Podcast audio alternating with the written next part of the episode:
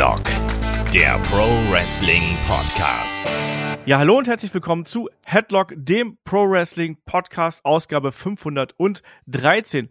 Heute mit dem Jahresrückblick 2022 mit dem Fokus auf WWE und NXT. Mein Name ist Olaf Bleich, ich bin euer Host, bei mir da ist der Kai. Wunderschönen guten Tag, Kai. Hallo ja, wir alten Recken, ne? Wir haben hier das ganze Jahr durch WWE und NXT gecovert. Wir kümmern uns natürlich auch um den Jahresrückblick, oder? Ja, klar, bleibt ja nicht aus. Und ich habe es ja auch schon in, in unsere Gruppe geschrieben. Als ich mir für den Podcast so ein bisschen das Jahr angeguckt habe, hatte ich ganz oft diesen Moment, und ich glaube, das werden auch viele Personen, die jetzt hier zuhören, haben, dass man sich denkt, ach, das war auch in diesem Jahr. also, weil das, also das hatte ich wirklich vier, fünf Mal, dass ich mir gedacht habe, ach stimmt, das war ja auch noch. Und gerade, dass wir jetzt gefühlt in diesem Jahr zwei WWEs hatten, einmal die Vince WWE und einmal die Triple H WWE, um es jetzt ganz plakativ zu betiteln. Es ist, war schon auch, also allein, allein in der Headlock-Geschichte war es definitiv das verrückteste Jahr. Wenn nicht das verrückteste Jahr in der WWE-Geschichte generell, allein durch das Vince McMahon-Thema. Auf jeden Fall. Das war ein riesiger Einschnitt. Und man hat es auch sofort gemerkt, also auch jetzt in der Recherche nochmal rückwirkend fällt einem das dann wirklich auf, was da wirklich alles passiert ist, dass dieser Prozess auch wirklich über mehrere Wochen beziehungsweise Monate ja ging bis dann Vince McMahon auch aus den Shows raus gewesen ist, die Entwicklung, die WWE danach genommen hat, super interessant. Und letztlich gab es ja sowohl bei WWE und AEW große Entwicklungen. Also bei AEW werden wir dann über Ring of Honor sprechen, wir werden über Forbidden Door sprechen und so weiter und so fort. Und über deswegen, Brawlout? über Brawl, vielleicht auch das, ja. ja. ich, ich bin auch so in, in, in Weihnachts-Neujahrsstimmung. Äh, ich denke an so negative Dinge einfach gar nicht, weißt du? Ja, ähm, Ring of Honor ist auch nicht so egal. Man nicht übertreiben. Ähm, genau, an der Stelle natürlich auch nochmal an euch alle, wenn ihr das hier hört, ein frohes neues Jahr. Schön, dass ihr weiterhin dabei seid, schön, dass ihr wieder dabei seid und schön, dass ihr hier mit uns natürlich ein bisschen äh, im Jahr 2022 äh, schwelgen möchtet. Wir legen hier auch gleich los, aber natürlich erstmal hier noch ein paar kleinere Hinweise. Ihr wisst, wenn ihr uns jetzt unterstützen möchtet, und ich finde, der Anfang eines neuen Jahres ist ja die Zeit der guten Vorsätze, da ist vielleicht auch guter Vorsatz, Mensch, ich möchte mehr Headlock hören, dann äh, schaut gern bei Patreon und bei Steady vorbei. Wir hatten jetzt in der letzten Woche die Classic Review zum äh, Rumble 2005. Wir hatten ähm, die Helden aus der zweiten Reihe, Tatanka, Kai, wir hatten hier unser ganz wildes, wüstes On a Pole Watch-Along zu oh Uncensored. Das, wird, das war ein ganz wilder Ritt, da war wirklich alles dabei, von Trash bis zu warum geht das nicht vorbei? Und Mika hat, war auch dabei. Und Mika war auch dabei. äh, Special Guest Appearance. Nee, das hat wirklich Spaß gemacht. Es war, es war pure Anarchie, so wie ich es mag. Ja, genau. Deswegen, ich habe ja schon gesagt, nicht wundern, dass jetzt zuletzt äh, No Holds Bart äh, ausgefallen ist, sondern wir haben einfach stattdessen auch eine Pole gemacht. Das geht sehr stark ähm, in diese Richtung und vielleicht haben ja auch einige von euch das dann wirklich ja als Neujahrsbeschallung ähm, gehört und dann damit mit uns quasi äh, ins neue Jahr reingekommen. Ähm, ja, und jetzt in der kommenden Woche werden wir auch ähm, New Japan's Wrestle Kingdom machen. Wir werden ähm, das Magazin wieder haben und so weiter und so fort. Und in der kommenden Woche gibt's dann hier im Free-Bereich das, äh, ja, den Jahresrückblick zu AEW und da dann eben auch nochmal die volle Dröhnung. Da wird auch wahrscheinlich der David mit dabei sein. Sitzen wir dann zu dritt hier. Yes. So. Kai, möchtest du noch vorher was sagen, bevor wir hier den Rundown starten?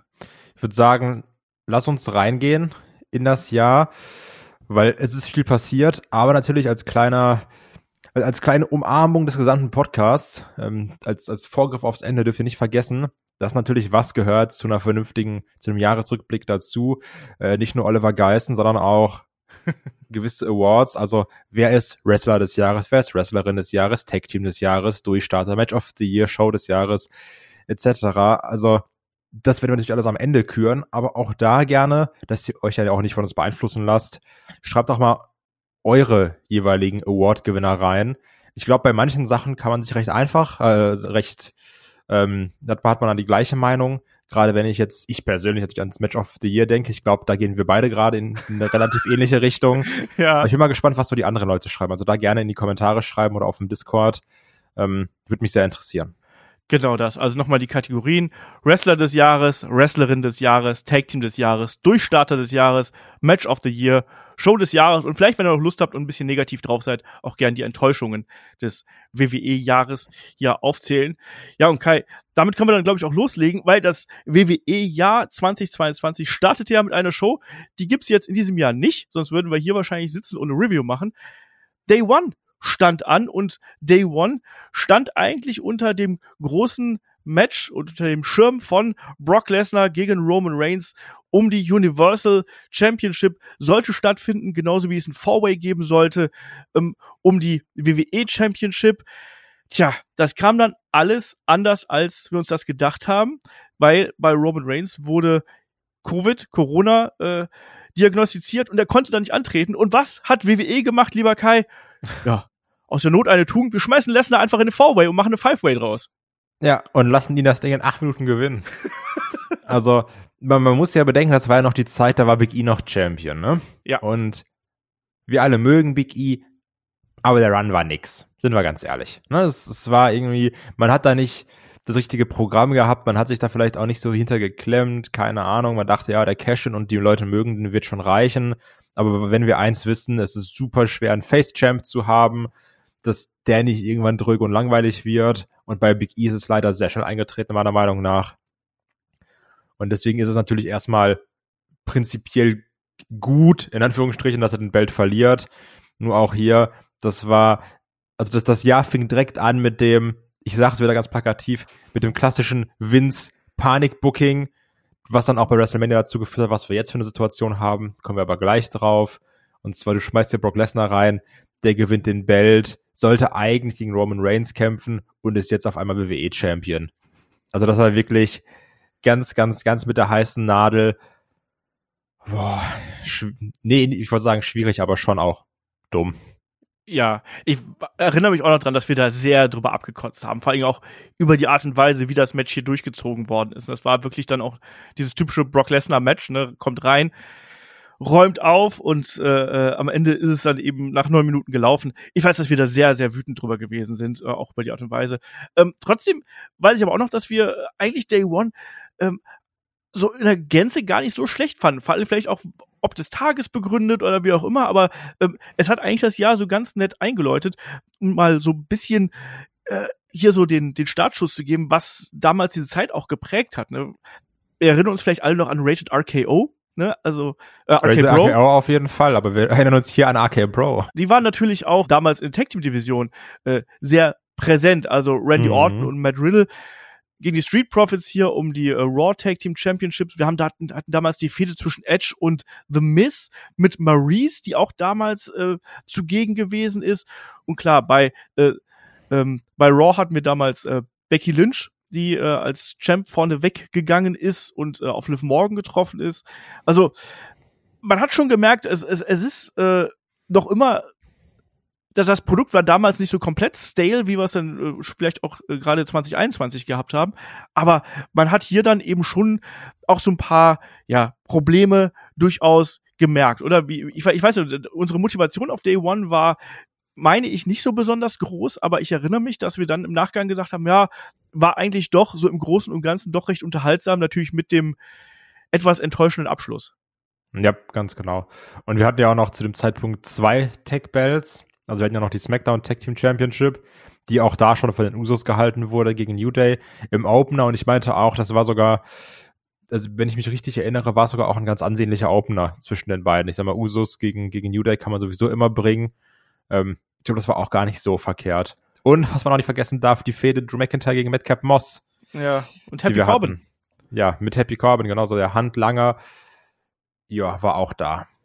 Ja, das sind ohnehin, also ich glaube, Drew McIntyre bekommt auch so für dieses Jahr, also für das, für das letzte Jahr für mehr, für 2022, so den Preis für äh, der, der, der war ja wirklich dauerhaft auf der Warmhalteplatte, oder? Also klar, der hat sein großes Match bei Clash at the Castle gehabt gegen Roman Reigns, aber das Programm gegen Madcap Moss und Happy Corbin, dann Karrion Cross, äh, erinnern wir uns dann im späteren Verlauf noch dran. Also, während wir dann im Jahr davor quasi diesen riesen Push gehabt haben, ist der jetzt hier schon ein bisschen abgeebbt. Ja, absolut. Also, das merkt man schon, dass da bei Drew McIntyre, man dachte mal, der ist jetzt gerade in Fäden, wo man sagt, jetzt äh, nächste Woche geht's los, nächste Woche geht's los und es ging nicht los. ja, naja, und der, der, ich habe gerade gesagt, äh, das Jahr davor, ich meinte das, das Jahr davor quasi, also 2020 hat er den großen Push bekommen und dann 2021, klar, auch noch prägende Figur, aber 2020 ging ja der richtige Drew McIntyre Hype Train los. Ja, und Hype Train ist auch ein gutes Stichwort, weil wir finden uns natürlich jetzt mit Day One auch in Richtung ähm, Royal Rumble und damit auf der Road to WrestleMania. Und Kai, da gab es ja im Vorfeld eine interessante Ankündigung, nämlich dass Mickey James damals bei Impact ähm, für den Rumble angekündigt worden ist. Und erinnerst du dich noch, was es damals für Diskussionen gegeben hat, dass ja WWE jetzt auch offen ist für Zusammenarbeit mit anderen Promotions, dass noch viel mehr Talent von auswärts reinkommen könnten und wie viel da im Vorfeld des Rumbles rumgesponnen worden ist, sage ich einfach mal. Da hat ja, da hat ja jeder sein Fantasy Booking ausgepackt, oder? Jo, also das Besondere war ja auch, dass es hieß, ja, es kommt nicht Mickey James, sondern es kommt Impact Women's Champion Mickey James. Und dann Korrekt. hieß es, oh, die sagen Impact, jetzt geht's los. Und ich sagte ganz ehrlich, ich fand das damals schon alles so dumm, ne?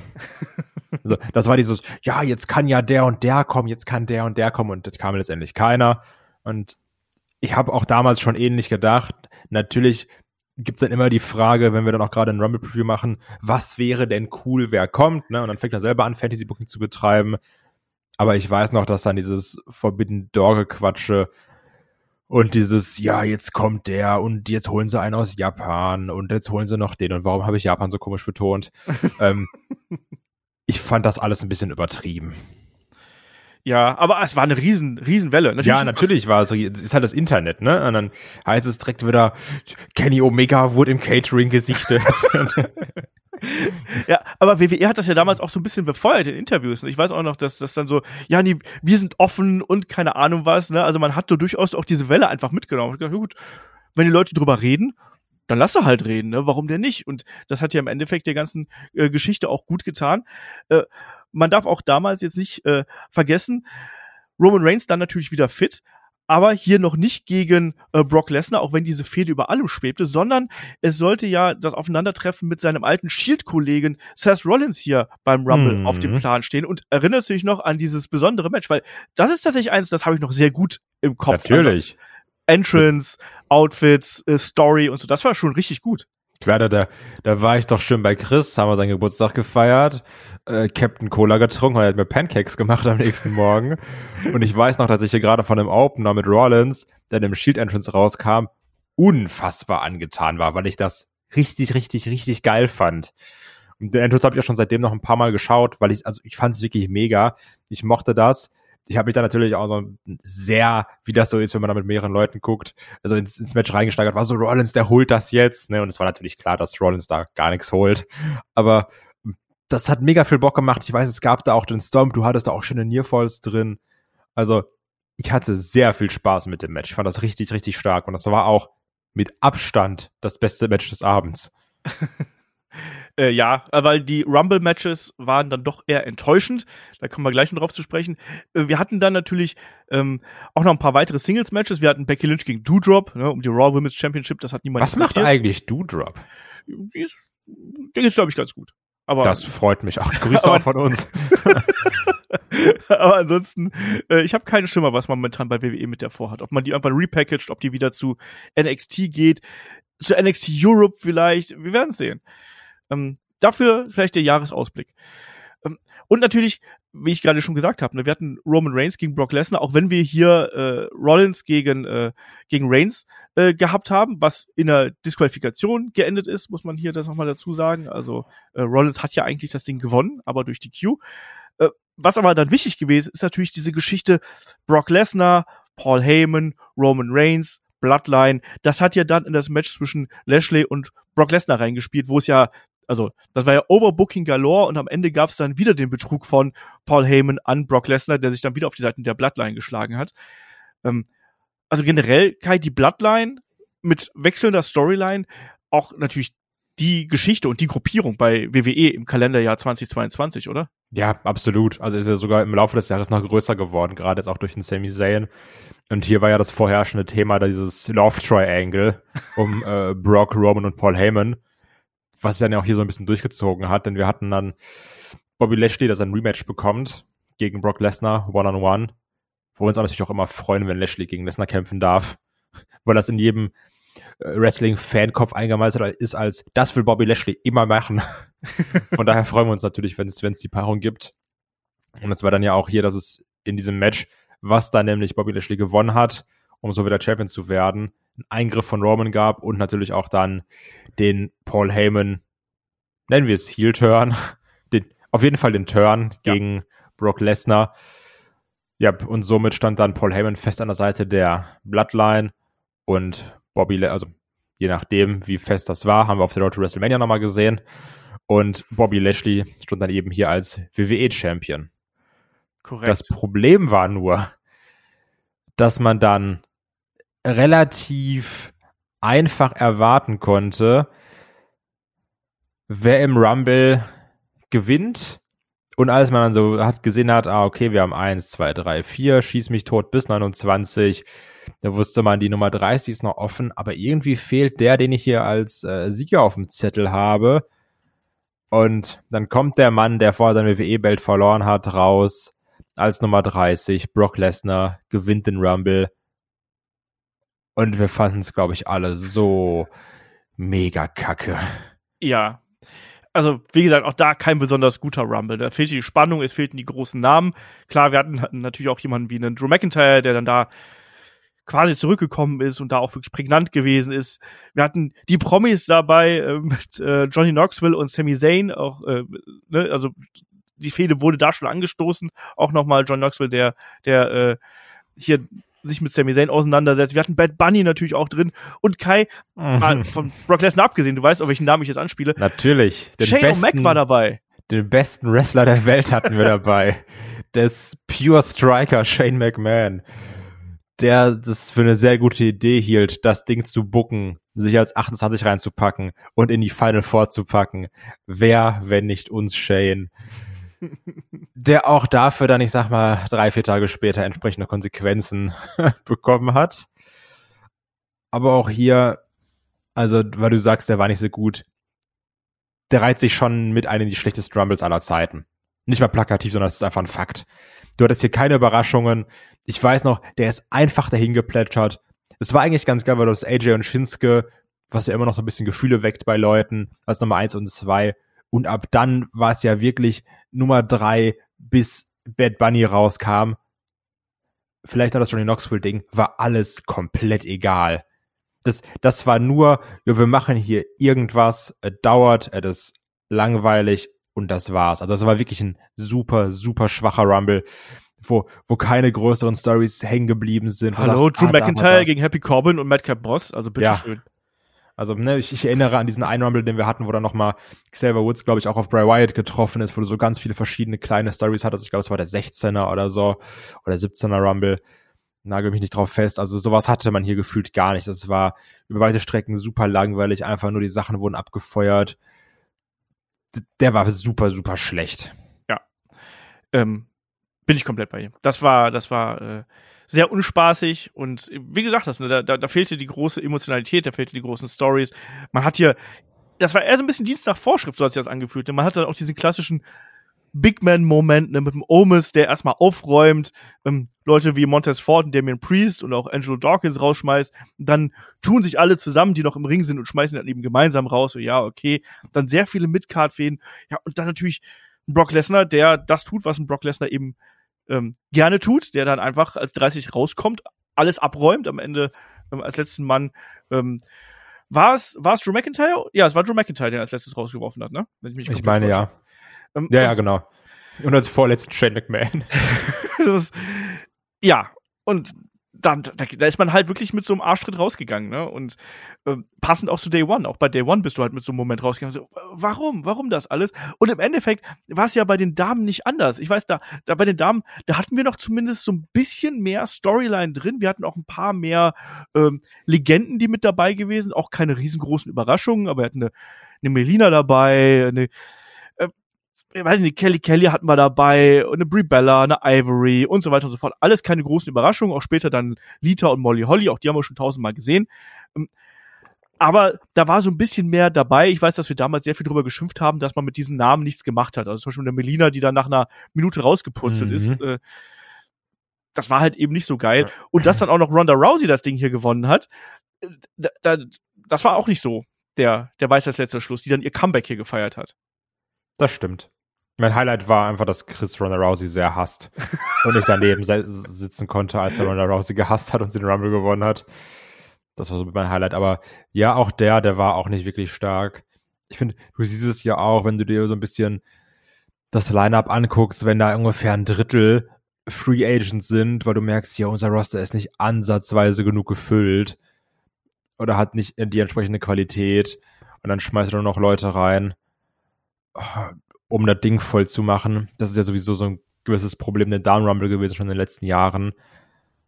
Ja, es war auch nicht so, dass wirklich das Gelbe vom Ei und dann gewinnt eben Ronda Rousey wieder da ist. Ja, ne? Ja. Manche freut's, mich weniger, mir ist es egal. Und manche fuckt's richtig ab. Zum Beispiel Chris.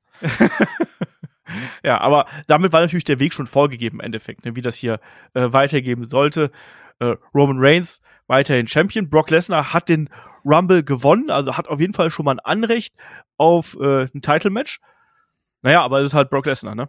Und äh, in den folgenden Wochen geschah dann auch das, was dann schon viele vorhergesehen haben. Also zum einen, äh, Shane McMahon wurde nach diesem ja, desaströsen Ego-Booking, mit er ja wohl auch Backstage sehr vielen Leuten ähm, vor den Kopf gestoßen ist, war er dann wieder raus bei WWE. Ähm, wir haben unter anderem gesehen, dass ein, Shay, äh, ein Sami Zayn natürlich auch noch dann sich die Intercontinental Championship geholt hat. Auch das sollte dann ja noch im weiteren Verlauf in der Fehde mit ähm, Johnny Knoxville ähm, wichtig werden. Und ähm, gab noch eine ähm, Ankündigung, Undertaker als Headliner bei der Hall of Fame, aber was schon ein dickes Ding ist. Ja, auf jeden Fall. Aber Kai, die nächste Pay-per-View, die wir dann da haben, das war der Elimination Chamber. Und dort sollte ja Bobby Lashley seinen Titel unter anderem verteidigen. Ja, und auch da muss der Brock mal wieder mitspielen, ne? ich lese das, ne? Und es ist so scheiße. Also, weil allein diese Sache, oh, ja, Bobby Lashley gewinnt das Ding zurück, denkst du, ja, ist doch alles gut, passt doch, komm. Gehen wir getrennte Wege. Brock hat seinen Platz mit Roman, der ist auf der Road to WrestleMania, der ist gesetzt, fertig. Und dann heißt es, nee, Brock kommt in die Chamber. Und es heißt nicht nur Brock kommt in die Chamber, sondern Brock gewinnt die Chamber und Brock wird wieder Champion. Und du denkst dir nur, warum denn? Also, und dann wurde ja auch so ein bisschen auf dieser Road to WrestleMania wieder mit dem Arsch umgeworfen, dass dann auch Paul Heyman gegen Brock Lesnar geturnt ist, sondern er ist dann auch so ein bisschen wieder an seiner Seite gewesen als Berater. Und das hat alles keinen Sinn gemacht. Es war alles wirklich nur Müll. Ja, wir hatten ein paar witzige Sachen in dem Ding, wo er hier Austin Theory rumschmeißt und die Pots eintritt, weil er keinen Bock mehr hat zu warten. Aber das ist so ein dummes Booking. ja, ja, ja. Also auch da, ne? So richtig geil war das nicht. Nee, das war schon schlecht. Und, und, wir wissen halt auch alle, dass wir, ähm, wir haben alle gewusst, so, okay, es, es läuft eh alles auf äh, Roman gegen Brock Lesnar irgendwie bei WrestleMania hinaus. Und dann haben wir uns die ganze Zeit mal gefragt, so, braucht man dafür eigentlich jetzt wirklich zwei Bells? Und die Antwort ist, ähm, laut Vince McMahon zum Beispiel, ja. Ganz eindeutig. Und ähm, ja, so ist das dann eben gewesen, ne? Ähm, wenn wir noch auf den Rest der Card von Elimination Chamber schauen, auch was Wichtiges natürlich, Bianca Belair sichert sich im Chamber Match ähm, ihr Ticket in Richtung WrestleMania, ähm, Richtung Raw Women's Championship. Ähm, konnte da äh, Alexa Bliss, Doudrop, Liv Morgan, Nikki ASH damals noch und Rhea Ripley besiegen. Weißt du noch, Kai, dass auch ähm, Nikki und Rhea mal ein Tag Team in diesem Jahr gewesen sind? Ja, natürlich. Also, er ist die Women's Division, ne? Also, wir gucken einfach eine Stufe drunter. Es waren zwar keine festen Tag Teams, ne? Aber wir hatten ja auch das Tag Team Match zwischen Ronda Rousey und Naomi gegen Charlotte Flair und Sonya oh Deville, Gott. was ja natürlich auch eher so ein bisschen dem Schuld war. Ronda fehlt gegen Charlotte. Naomi hat ja ihre Fehde mit der Authority Sonya Deville, aber auch da wurde wieder zusammengewürfelt. Was übrigens, was da noch zu erwähnen ist, das Event Elimination Chamber, passend natürlich, ist in Saudi-Arabien. Korrekt, ja. Also haben wir natürlich nicht die, erstmal das, das kleinere Match der beiden, Becky Lynch gegen Lita auf der Card. Was sogar ganz okay aufgebaut wurde, muss man sagen. Lita hatte okay. da so, hatte da so, so, so ein paar Promos, die, die waren gar nicht verkehrt, die waren okay. Match war auch, war auch echt ansehnlich.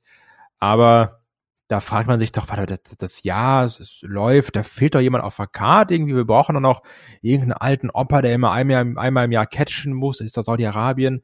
Und dann gucken wir ins in den Opener und sehen, Roman Reigns verteidigt den Universal Championship gegen, ach, gucke mal, Bill Goldberg, da ist er.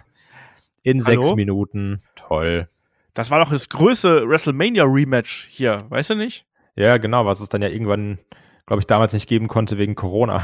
Korrekt, genau. Ja. Ja, war auch da. Ne, genauso wie auch da nochmal die Fehde zwischen Drew McIntyre, Madcap Moss, Happy Corbin. Ich weiß, dass uns das so abgenervt hat. Diese ganze Happy Corbin, Drew McIntyre Geschichte unglaublich öde und generell ähm, der Aufbau Richtung WrestleMania hat sich halt nicht so groß angefühlt. Es hat sich alles so angefühlt wie, habe ich schon tausendmal gesehen. Zum Glück kam mir da noch einiges dazu, aber das hat sich wirklich gezogen äh, zu der Zeit, ne? muss man muss man hier ganz klar sagen. Und ja, wenn wir dann weiterschauen, ähm, was was haben wir dann eben noch gehabt? Äh, klar, wie gesagt, Elimination Chamber war das eine. Ähm, wir haben ein paar personelle Namen zum Beispiel, ne? Also ein AJ Styles, der bei WWE verlängert. Auch bei Kevin Owens gab es ja äh, diverse Gerüchte im Verlauf des Jahres, ob er gehen würde, ob er bleiben würde. Letztlich blieb er dann natürlich. Ähm, Kai, jemand, der aber nicht blieb, war Cesaro. Und ich weiß, dass das damals auch ein Riesenschock für viele gewesen ist. Ja, hatte gerade auch aus diesem Sympathiegrund, ne? Dass wir alle ja. sagen, ach man, Cesaro, den mögen wir ja, jetzt ist er weg, ja, blöd, komisch. War zwar irgendwo nachvollziehbar, er hat dann seinen WrestleMania-Moment, sein Match gegen Roman und dann kam ja auch gar nichts mehr. Ähm, aber ich weiß, dass man nicht aus Booking, sondern so aus Fansicht ein bisschen schockiert war. Ja, und es war ja letztlich auch jetzt keine Entlassung, sondern der Vertrag ist ja ausgelaufen, weil man sich nicht auf ein Gehalt einigen konnte. Da hat äh, Cesaro halt einfach gesagt, so, nö, dann, dann halt nicht, ne? Dann probiere ich mein Glück woanders und ist ja dann letztlich auch, äh, ne, dass der Vorgriff sozusagen auf den Jahresrückblick zu AEW ist ja dann auch ein paar Monate später bei äh, AEW aufgetaucht und ja, jetzt ist er Ring of Honor Champion. Also manchmal spielt das Schicksal da auch sehr merkwürdige äh, ja, Streiche. Was vielleicht ganz wichtig ist zu erwähnen, Kai, weil wir so ein bisschen motzen über die WrestleMania-Card. Ein Match, was man sehr gut aufgebaut hat, wie ich finde, auch schon eine ganze Zeit lang. Sowohl über das WWE TV als auch über Social Media und bestimmte andere Events war die Geschichte Johnny Knoxville gegen Sami Zayn. Und die sollte jetzt ja dann auch im weiteren Verlauf richtig Fahrt aufnehmen. Ja. Wie hast du es damals wahrgenommen? Ich weiß, dass der Grundtenor immer war, es ist alles so dumm, aber ich hab Bock drauf. Und das hat sich auch, glaube ich, bis zum Ende durchgezogen. Weil es war auch so viel Quatsch. Dann gab es diese Sache mit Sami Zayns geleakter Handynummer und Sami, der irgendwo im Restaurant sitzt und angerufen wird die ganze Zeit. All diese Sachen. Also es hat sich dann ja auch noch später, werden wir auch gleich noch haben, wenn wir in den März gucken, ausgewirkt, dass dann ja auch sogar Sami Zayn sein IC-Belt verloren hat, wegen Johnny Knoxville. Also es gab so viele kleine Sachen. Es hat Spaß gemacht. Es war pure Unterhaltung. Ja. So ist das, ja. Und dann sind wir jetzt quasi schon im, äh, im März. Wir haben vielleicht eine kleine Randnotiz, war noch äh, die Geschichte, dass ja äh, Finn Bella hat sich noch von Damien Priest, ja, Damien Priest war mal US Champion, äh, hat sich von dem die US Championship geholt. Auch da, ne? Finn Bella hat mal Singles Gold getragen im letzten Jahr. Ja. Hat man, hat man fast vergessen. Genauso wie äh, Damien Priest, dass der mal Singles Gold sagen. getragen hat. Und natürlich, wenn wir jetzt Anfang des Jahres sind, muss man da natürlich auch äh, kurz in die Politik abschweifen. Ne? Äh, der Ukraine-Krieg, der Angriff von Russland auf die Ukraine. Ähm, WWE war eine der ersten Medien, äh, Veranstalter quasi, die die Ausstrahlung ihres Programms in Russland untersagt haben und damit da die Ausstrahlung beendet haben. Das äh, sollte man ja auch noch mal ganz kurz erwähnt haben. Aber natürlich, wenn wir jetzt in den März hineinschauen, da sind wir dann natürlich auf Vollgas Richtung WrestleMania. Und man hat schon gemerkt, dass WWE da verstärkt auf Prominente setzen würde. Und Kai, dann wurde auch sehr schnell klar, ach guck mal, der Pat McAfee, der wird garantiert noch ein Match bestreiten. Und das wurde dann ja über den Podcast von Pat McAfee aufgebaut damals. Ja, genau, der auch relativ groß ist. Mit McMahon war zu Gast und dann sind ja auch immer die ganzen Headlines rumgegangen. Das hat Vince gesagt, das hat Vince gesagt, das hat Vince gesagt. Und ja gut, Pat McAfee hat er schon gegen Adam Cole gezeigt. Der ist ganz ansehnlich, der gibt sich Mühe, will dann auch mal von der Grandest Stage of them all wresteln. Und dann wird gesagt, ja, dann machen wir das doch. Und letztendlich wird er dann gegen erstmal gegen Theory antreten. Ja. Und es sollte alles ganz anders kommen, als wir uns das in unseren kühnsten Träumen ausgemalt haben. Genau. ja, das ist ja grundsätzlich auch das, äh, das Motto. Weil ich weiß auch, dass es damals schon die ersten Meldungen gegeben hat mit Stone Cold Steve Austin, nochmal ein Match und äh, das ist ja damals wirklich dann schon äh, schon hochgekocht äh, zu der Zeit, ne, dass dann immer mehr Gerüchte aufgekommen sind, wie weit könnte das gehen? Natürlich ähm, auch die Geschichte mit Johnny Knoxville und ähm, Sami Zayn, die ging weiter. Da hat dann äh, John Knoxville unter anderem auch dafür gesorgt, äh, der war dann auch mehrfach bei, bei SmackDown zu Gast, war, hat auch dafür gesorgt, dass ähm, Sami Zayn sein IC-Title an Ricochet verloren hat. Das ist vielleicht auch noch äh, was ganz Interessantes. Und auch der Aufbau Roman gegen Brock lief, also der wurde dann auch nicht nur bei, äh, bei den TV-Shows ausgetragen, sondern gab es unter anderem auch diesen blutigen Angriff äh, Madison Square Garden äh, von der Bloodline gegen Brock Lesnar. Auch das vielleicht nicht schlecht. Und was ich zum Beispiel wieder vollkommen verdrängt hatte, wo wir gerade beim Thema Titelwechsel gewesen sind, Kai, wusstest du noch, dass Alpha Academy 2022, Anfang 22, das Titelgold getragen haben, das Raw Tag Team Titelgold? Null, weil ich in letzter Zeit nur Headlines lese, wo es irgendwie steht, Alpha Academy hat ihr letztes Match 1980 gewonnen oder sowas. also, die, die sind ja wirklich komplett zu Jobbern geworden. Da haben wir auch schon mehrfach drüber gesprochen, wenn es heißt, irgendjemand muss gegen irgendwen gewinnen. Nimm Chad Gable, oder Otis oder nimm einfach beide in Form von Alpha Academy. Und das ist jetzt ja wirklich seit pff, acht Monaten so. Vielleicht auch ungefähr seit diesem Zeitpunkt, als sie die Belts verloren haben. Und RK Bro holt sich die Belts wieder. Und das ist eh eine Sache, die mir jetzt aufgefallen ist, gerade seitdem ähm, Triple H an der Macht ist. Als ich mir so die, die Titel angeschaut habe, wir haben viel, viel weniger Titelwechsel. Also, du hast natürlich mal so dieses gewisse Hin und Her, was du so ein bisschen beim US-Belt hattest, aber du hast nicht dieses wie hier, Sami Zayn, dann das, Finn Baylor, Damian Priest, Tech Bells, also die sind ja auch dann irgendwann zwischen Day One und hier erstmal zu Alpha Academy gewechselt und jetzt schon wieder zurück. Also das ist viel, viel weniger geworden. Das finde ich auch besser, wenn man jetzt sich auch gerade den IC-Belt anguckt, was da jetzt für eine Wertigkeit mittlerweile hintersteckt. Und ähm, finde ich von daher einen besseren Ansatz als dieses heiße Kartoffelspielen, was wir am Anfang des Jahres hatten. Ja. Eine Personalie aus dem Februar haben wir vergessen, weil im Februar gab es auch die Meldung, dass Cody Rhodes AEW verlassen würde. Das ist ja eigentlich ein Thema, oder das habe ich mir so ein bisschen notiert für den AEW-Podcast, aber ja, es, es fing ja an als kleiner Vorgriff, Leute, ne? als, als Bonbon, was euch anschmecken soll für nächste Woche. Ähm, wir hatten ja dieses fantastische Leitermatch zwischen Cody und Sammy Guevara, nachdem er auch diese Promo gehalten hat. Und ab dann wurde es ja immer lauter erst, oh, Cody könnte gehen, Cody könnte gehen. Dann hieß es, nee, Cody geht wirklich. Und weil du es ja schon angesprochen hast, bei WWE Rumble Forbidden Door, dass sie das aufgegriffen haben, ab da wurde ja die ganze Zeit alles mit Cody aufgegriffen. Ja. Und ich auch dachte, kommt er vielleicht? Ist er bei Raw da? Taucht er auf? Es wurde ja, es, es wurden so viele Hinweise von WWE gestreut in diese Richtung, ne? Also das hat man schon sehr stark gemacht. Ja, und also das war auch vor euch da ein heißes Thema. Ich weiß auch, dass wir da sehr äh, zeitnah darüber berichtet haben. Ich habe auch äh, vorhin nochmal nachgeschaut. Klar, dazu haben wir auch ein Breaking News Video gemacht, als es hieß, Cody geht offiziell. Da gab es ja auch die entsprechenden Tweets, wo es dann wirklich nochmal bestätigt worden ist.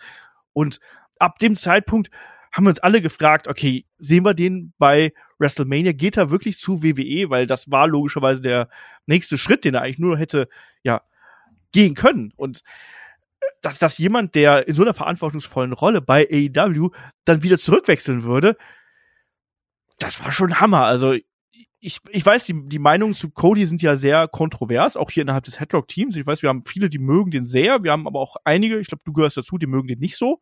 Weil er ein Heuchler ist, ne? das ist natürlich ein Superstar, müssen wir drüber reden.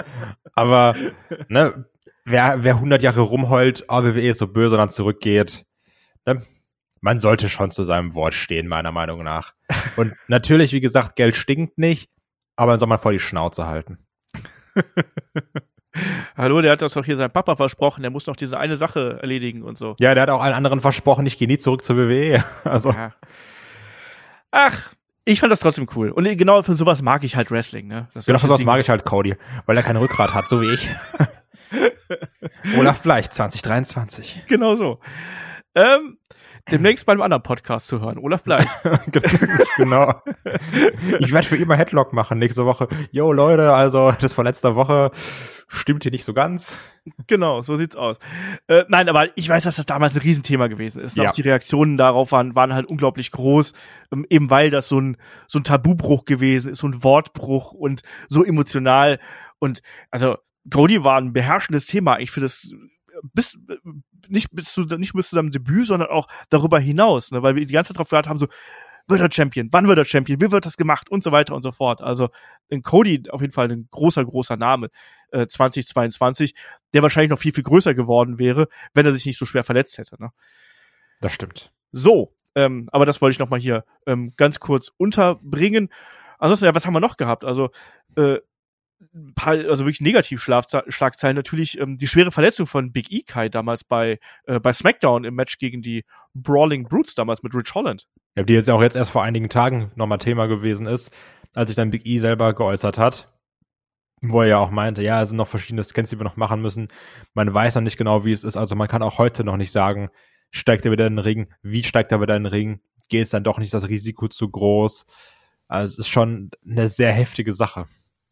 Ja, und das hatten uns auch alle geschockt damals. Auch die Bilder, äh, man hat sich ja gefragt, was, was, was ist da passiert. Ne? Ähm, die beiden haben sich offensichtlich ausgesprochen und äh, ich glaube, war es nicht so, dass Rich Holland ähm, Big E irgendwie so, ein, so, so einen großen Korb mit Fleisch geschickt hat oder sonst irgendwas und so als, als Wiedergutmachung, so auf, so auf den Grill schmeißen?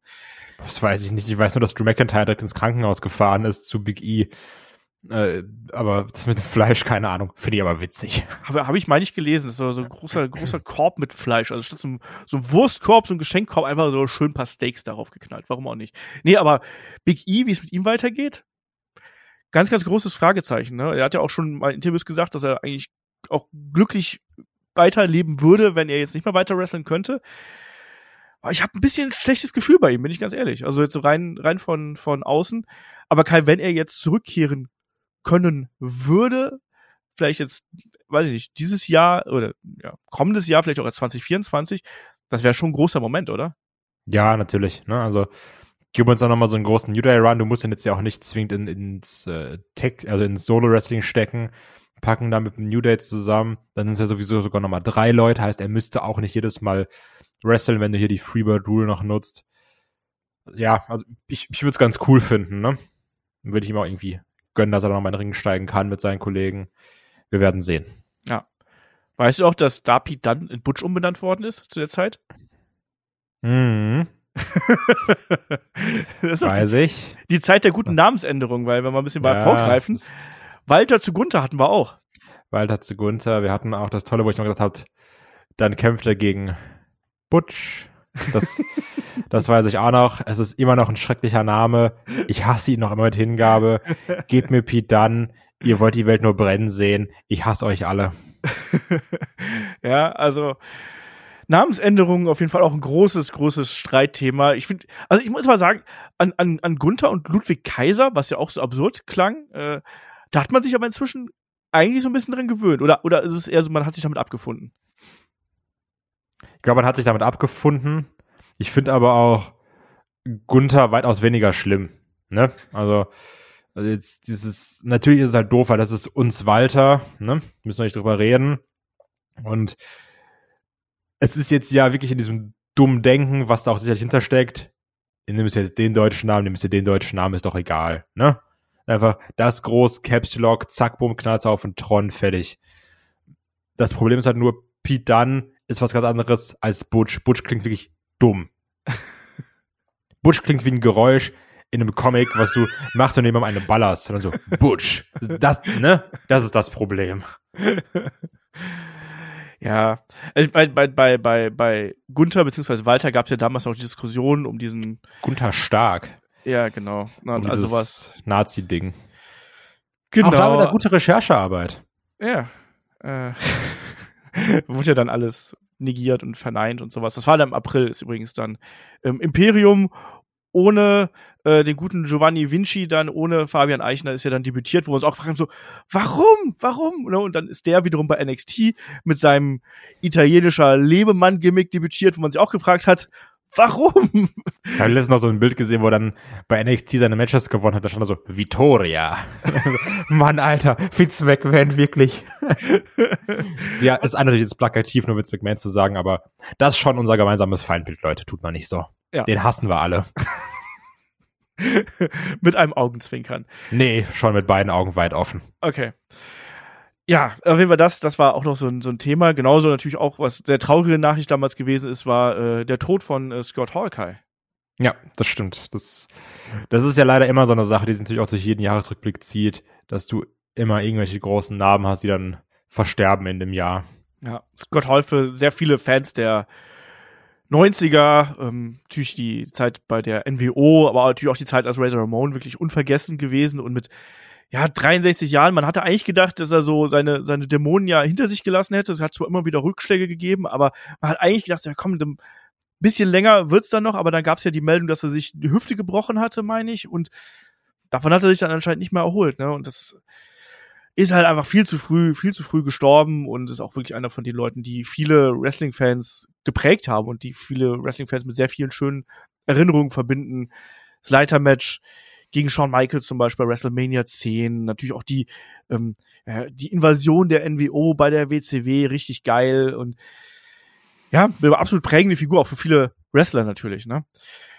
Ja, ist immer so schwierig, von solchen Themen dann rüber zu den anderen Dingen. Ähm, positiveres Thema. WWE e 2K22 ist erschienen und nicht nur, dass die bei uns äh, mit uns zusammengearbeitet haben, also 2K Games und Headlock. Ähm, das Spiel war auch gar nicht so schlecht, Kai. Ja, also ich weiß nicht, ich, hab, ich hatte das ja auch, habe es auch relativ viel gespielt sogar. Dieser Race Story Modus hat Bock gemacht. Dieser äh, My Superstar Modus, wie auch immer der hieß, war witzig, aber verdammt monoton irgendwann. Aber ich hatte damit eine gute Zeit. Also ich glaube, ich habe da auch so meine lasse 20 Stunden sein oder so, dass ich da schon reingesteckt habe. Ist auch so ein schönes Spiel zum Nebenbei Podcast hören. Aber ich fand das, ich hatte eine gute Zeit damit. Ne? Und ja. Genauso sollte es sein, meiner Meinung nach. Wrestling Games waren jetzt nicht das Nonplusultra, die waren immer ein bisschen dumm und mit dummen Sachen eine gute Zeit haben. Deswegen bin ich bei Headlock. ja, ja, ja, ich merke das schon. Ähm, ja, nee, aber das war natürlich dann auch noch so eine äh, Geschichte. Was hatten wir noch? Wir haben natürlich auch so dann wirklich die offizielle Bestätigung, äh, dass Cody Rhodes bei WWE unterschreibt. Das ging dann so Mitte März über den Äther. Genauso auch wie das Roxy bei WWE unterschreibt, ehemaliger Ring of Honor Women's Champion und die wir jetzt als Roxanne Perez kennen, die ja jetzt das Titelgold auch trägt bei äh, NXT. Also nur so ne, ist ja ganz, ganz interessant. Während wir, wenn wir rüberschauen zu NXT, dachten wir damals Dolph Ziggler als Champion.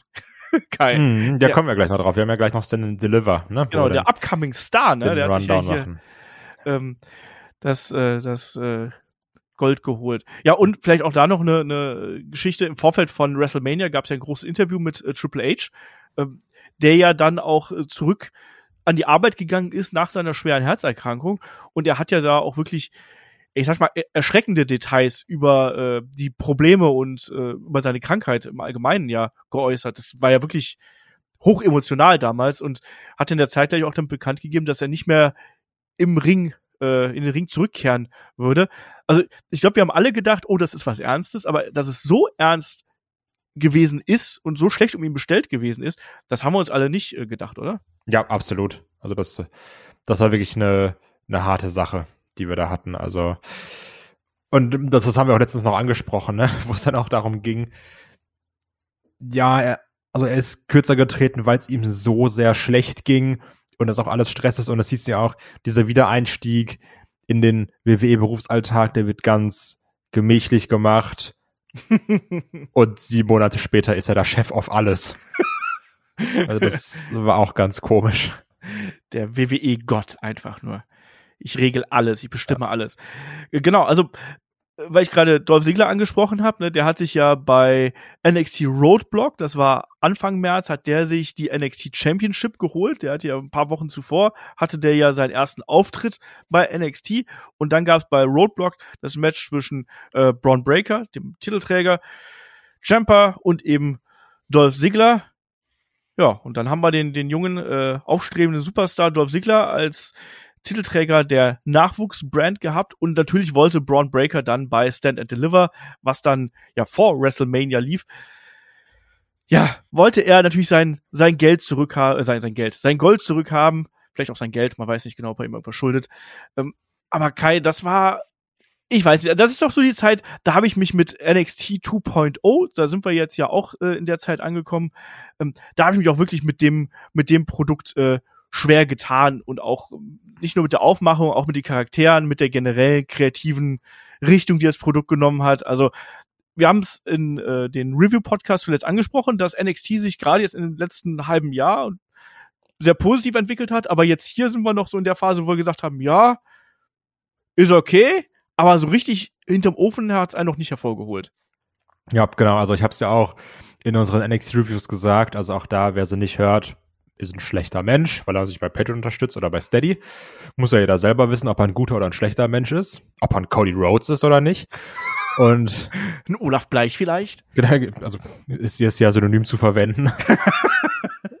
und auch hier, also es war wirklich die Zeit, wo ich mir gedacht habe, Kai, du dumme Sau, hör doch auf, dich für die NXT-Reviews zu melden.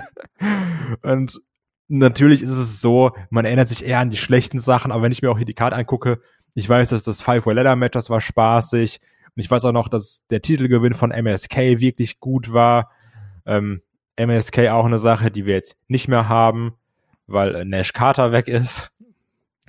Gut auch, dass er weg ist, wenn man sich die Sachen anschaut.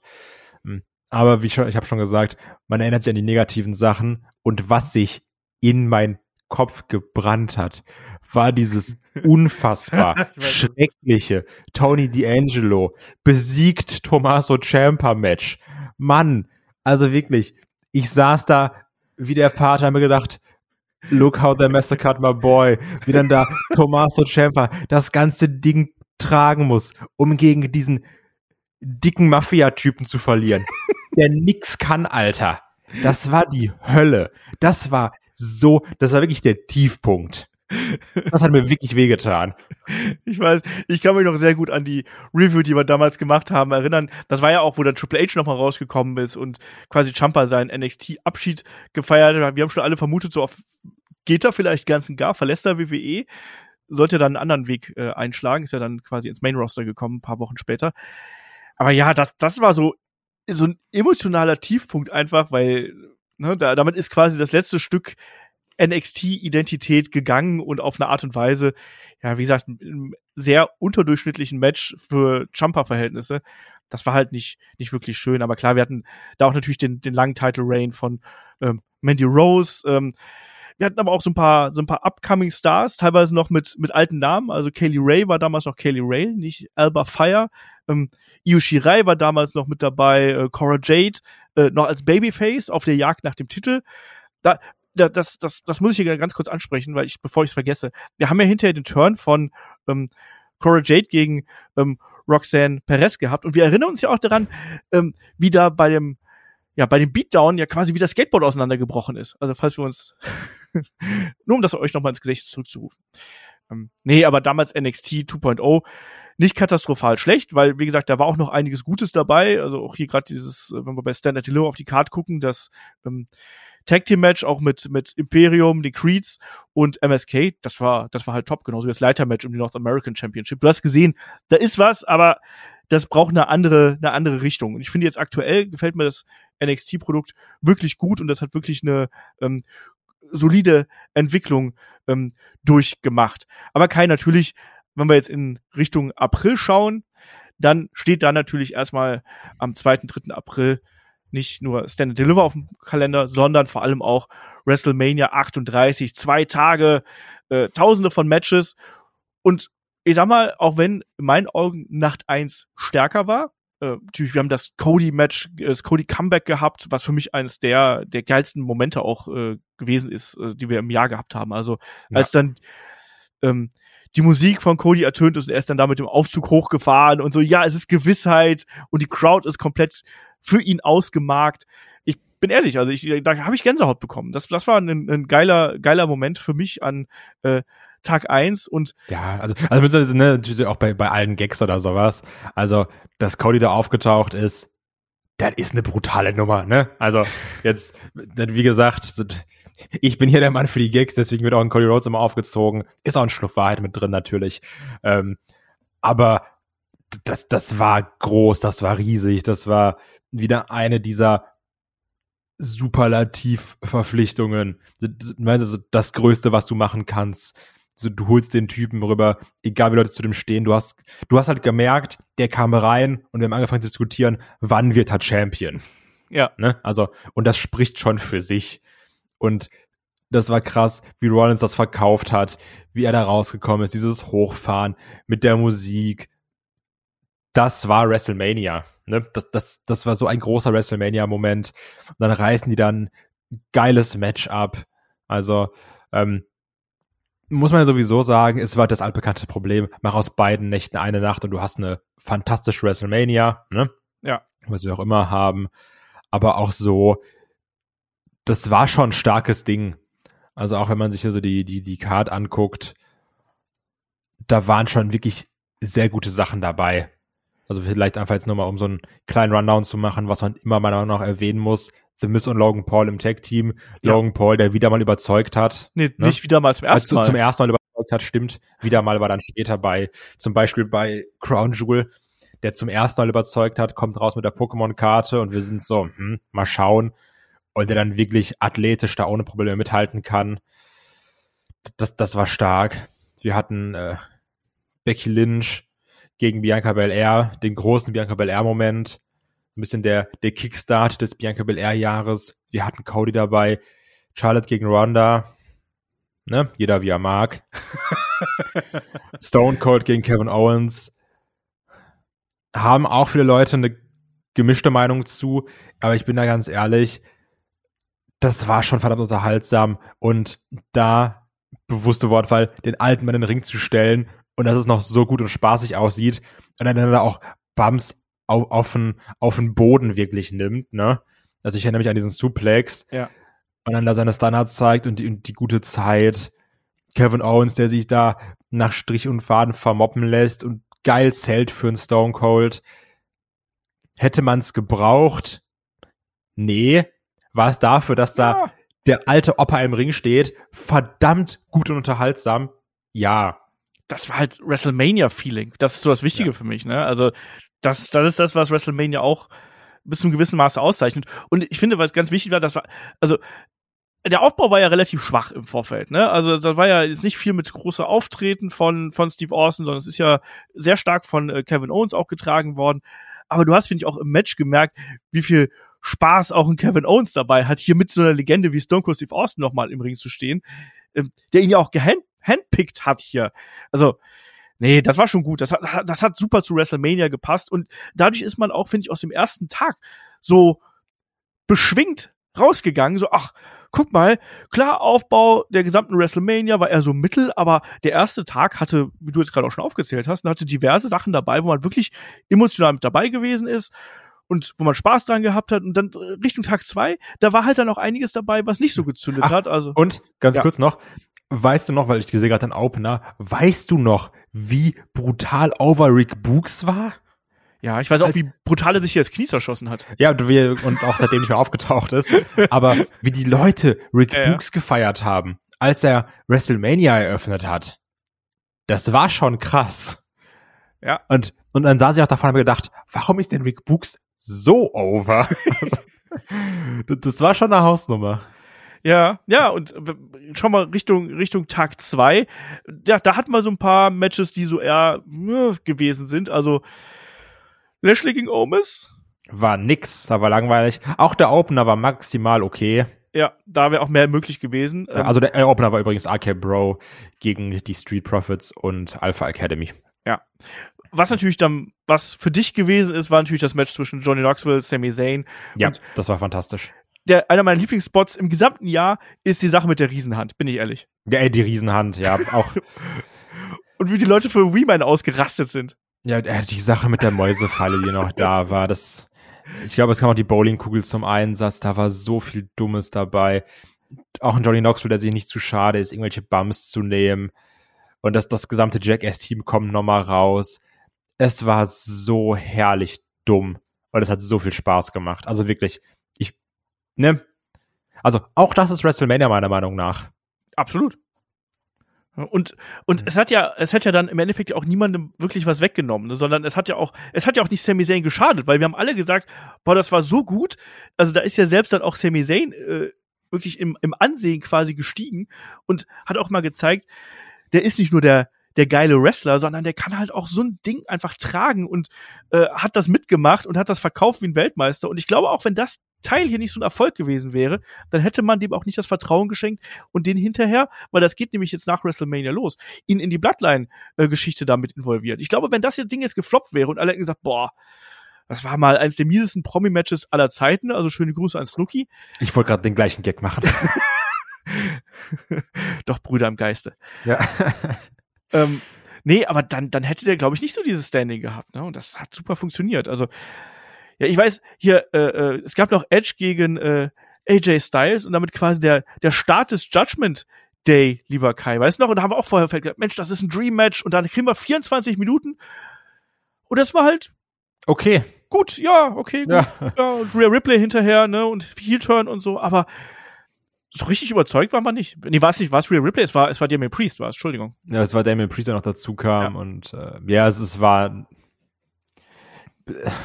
es tut mir im Herzen weh, das zu sagen. Es reiht sich ein in die Liste der mittelmäßigen WrestleMania-Matches eines AJ Styles. Ja. Also, ja, wenn, ja. wenn eins seiner besten WrestleMania-Matches ein Match gegen Shane McMahon war, dann weiß ich auch nicht. ja, das ist halt wirklich so bitter, weil ich weiß, wir haben da auch gesagt, ja, das könnte der, der Wrestling-Showstealer werden und ich meine, unser Fazit lautete, äh, das Match ist nie aus dem, aus dem dritten Gang rausgekommen oder so. Also da fehlte halt dieses endgültige Beschleunigen und am Ende Vollgas und dann äh, auch, auch das Ende war dann alles andere als glücklich. Nee. Und ich bin mir nicht ganz sicher, vielleicht verwechsel ich es auch mit einem anderen Jahr. Aber war das Fatal Four-Way Tag Match um die WWE Women's Tag Team Championship mit Sasha Banks und Naomi, äh, Queen Selena, äh, Queen Selina, wer sich noch an Queen Selina erinnert, äh, und Carmella, Ripley und Liv Morgan, die dann anscheinend auch ein Tag Team waren, und Natalia und Shanna Baszler. War das nicht das Botchamania-Ding, wo so viel gebotcht wurde in dem Match, oder war das in dem Jahr davor? Ich weiß es nämlich gar nicht mehr. Das Jahr davor war das mit Tamina, wo die Leute auf Tamina so abgegangen sind, ne? Ja. Ich glaube auch in beiden wurde gebotcht, aber ist auch, ja. Also auch das, vielleicht der letzte WrestleMania-Auftritt einer Sasha Banks, ne? Weiß man noch nicht. Also Stand jetzt, ja, aber ist immer noch die Wrestling-Welt. Wir hatten dieses komische Eine-Minuten-Match zwischen Rich Holland und Sheamus äh, und dem New Day, wo es ja auch war, ja, und Big E wurde so ein bisschen thematisiert. Das war auch komisch. Dann ein ganz kurzes Highlight war der Entrance von Pat McAfee, der zu Seven Nation Army rauskam. Äh, das einmal haben sie es bezahlt, ne? Einmal haben sie einmal haben sie es bezahlt, danach haben sie einfach gesagt, ja, wir singen selber Lieder ein im Chor. Oh, ja, also das gegen Theory, das war teilweise witzig und auch ganz okay sogar, ne, weil halt auch Pat McAfee sich natürlich Mühe gibt, springt wieder seinen komischen Moonsault. Denkst dir, Mann, Respekt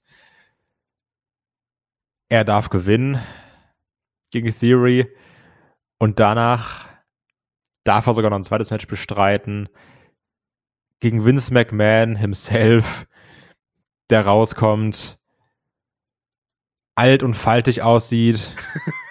Seine Stoffermuskeln hat er immer noch so ein bisschen, ist ganz unbeholfen wackelig im Ring, besiegt damit Pat McAfee, feiert mit seinem unehelichen Sohn aus den Series zusammen, den großen Push, den sie anstreben mit 2022.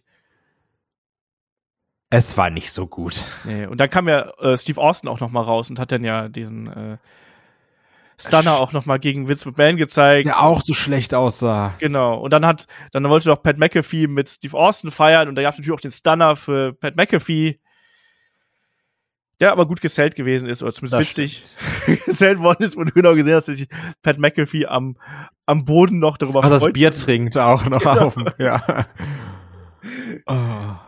Ja, und, und dann natürlich auch der Main Event ne, mit Brock Lesnar gegen Roman Reigns, Winner Take All, beide das, Titel stehen auf dem Spiel. Ja, auch da wurde der ganz plakativ mit The Biggest Match Ever geworben. So, es kann nicht größer sein, beide Titel.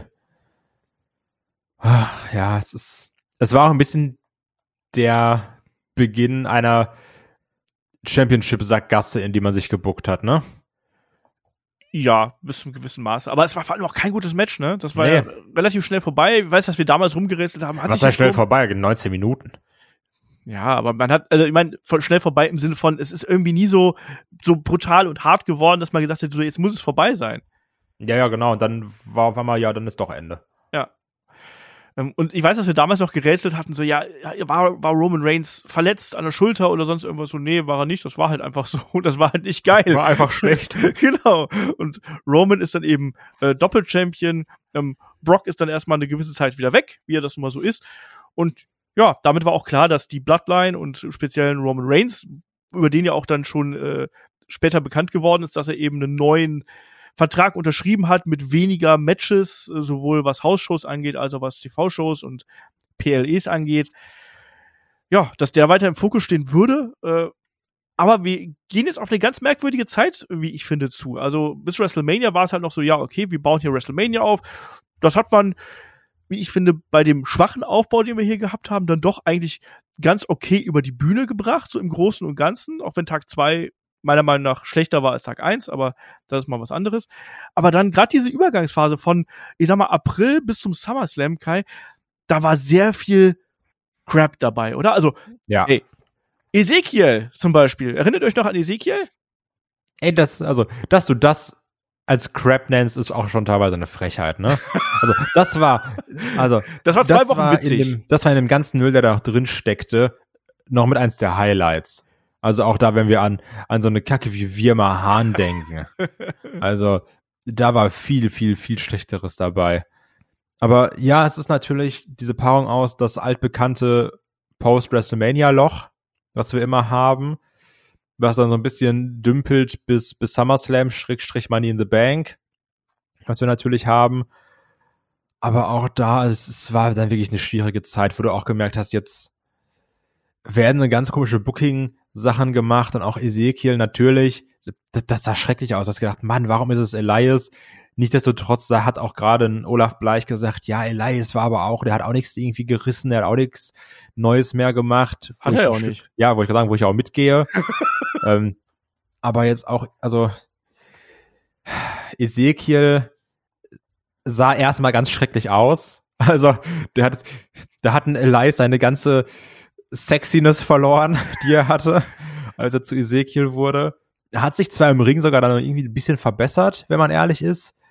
Und es war ja auch länger als zwei Wochen witzig, als wenn man das vernünftig angegangen ist. Ja. Gerade das mit, er unterhält sich dann mit Elias selbst und das Kevin Owens Ding, was dann auch nie aufgegriffen wurde, wo man dachte, jetzt wird das große Ezekiel-Universe aufgemacht. Und er kämpft noch gegen den Cousin und gegen den Onkel und keine Ahnung was, was dann ja unterm Tisch äh, ja fallen gelassen wurde. Das, das war schon komisch. Trotzdem bleibe ich dabei, dass man jetzt auch gerade unter Triple H die Ezekiel-Story noch mal anders hätte durcherzählen können. Als einfach nur, du bist jetzt wieder Elias und alles ist egal. Das stimmt. Ja, also Wirma Hahn war wirklich schrecklich. Ist ja auch ein Running Gag geworden, weil es Das- hieß ja seit Oktober, Wirma Hahn arrives next Genau. week gefühlt. Also es, es hat ja auch noch dieses Emalin, äh, um Längen übertroffen.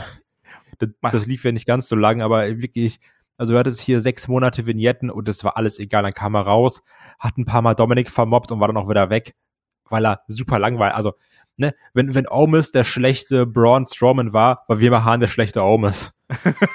Und das hat schon einiges zu bedeuten. Und dann noch hier natürlich, das war alles die Raw After Mania. Und da hat dann auch nochmal Braun Breaker, warum auch nicht, nochmal ein Rematch bekommen gegen Dolph Ziggler und durfte dann auch bei Raw den NXT-Belt zurückgewinnen.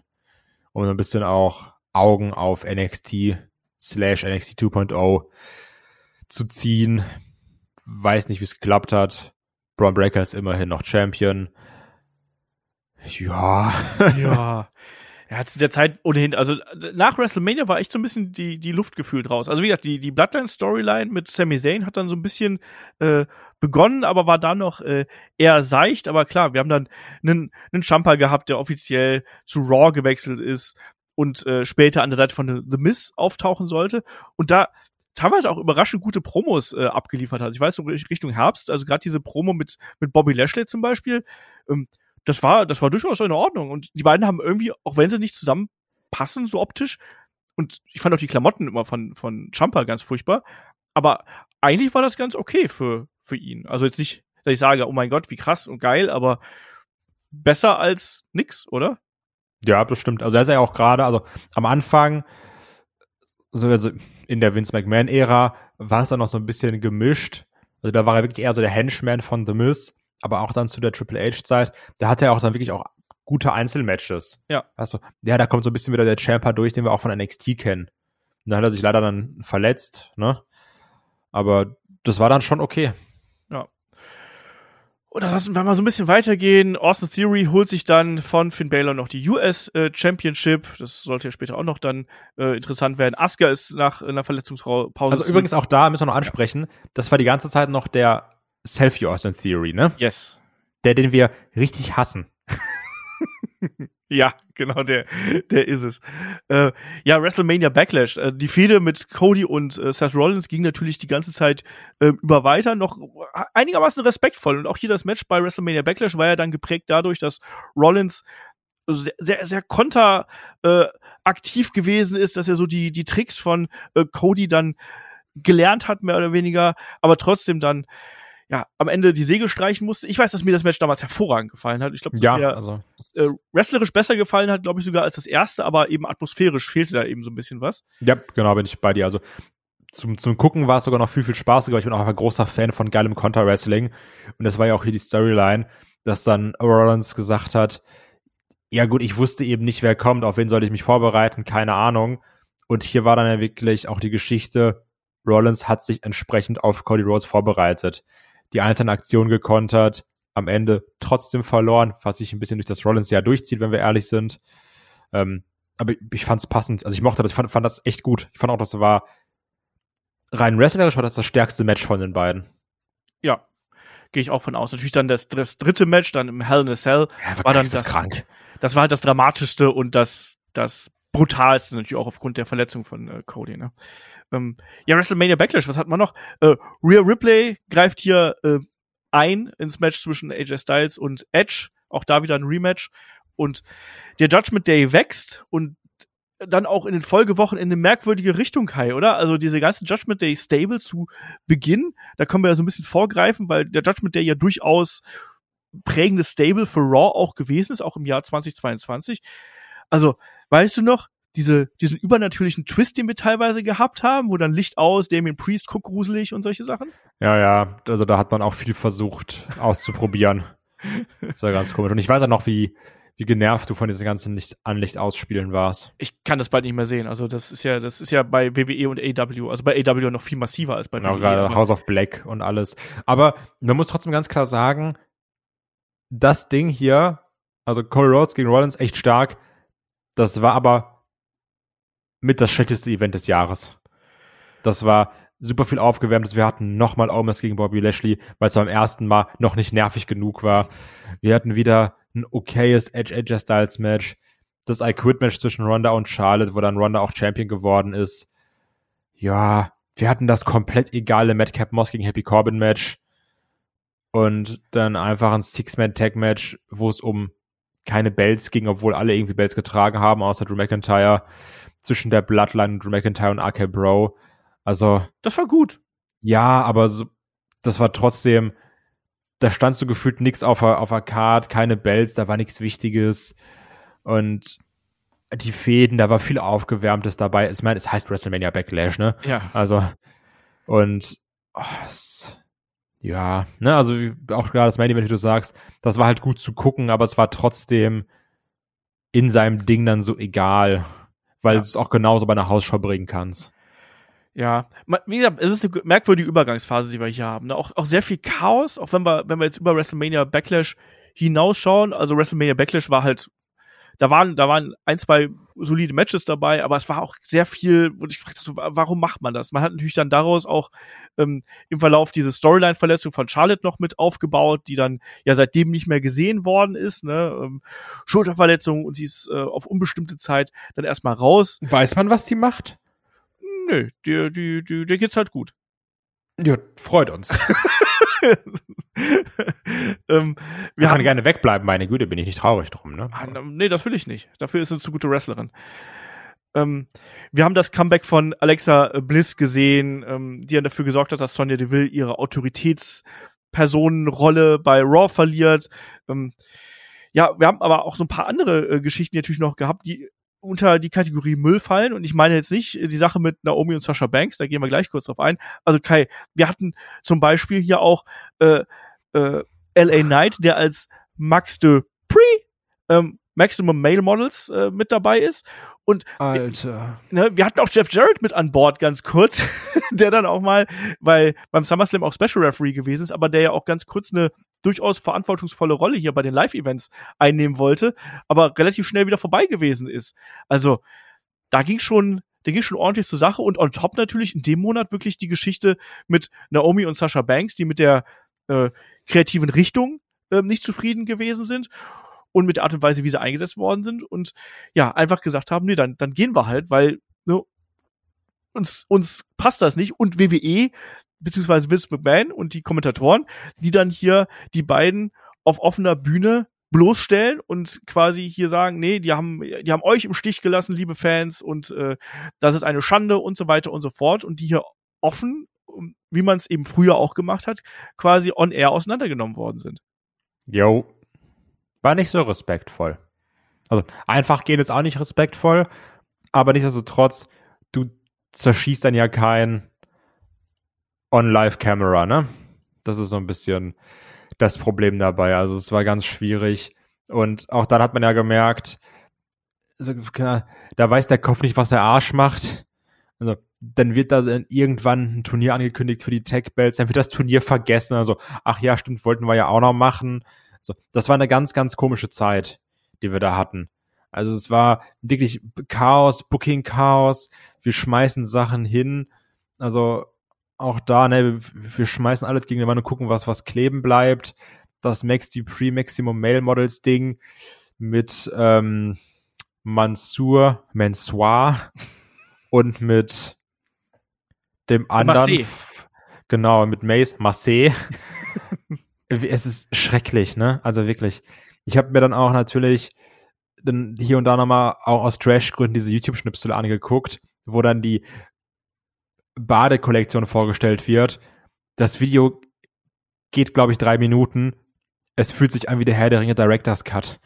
Also, es ist, es ist ganz, ganz schlimm. Also auch, dass sie ihn da rausgenommen haben, ist schon besser also ich weiß nicht, also ich fand, das war so ein bisschen die Zeit, die wir dann auch bei NXT 2.0 hatten, wo du gemerkt hast, wir gehen jetzt wieder so in, in 80er-Gimmicks rein.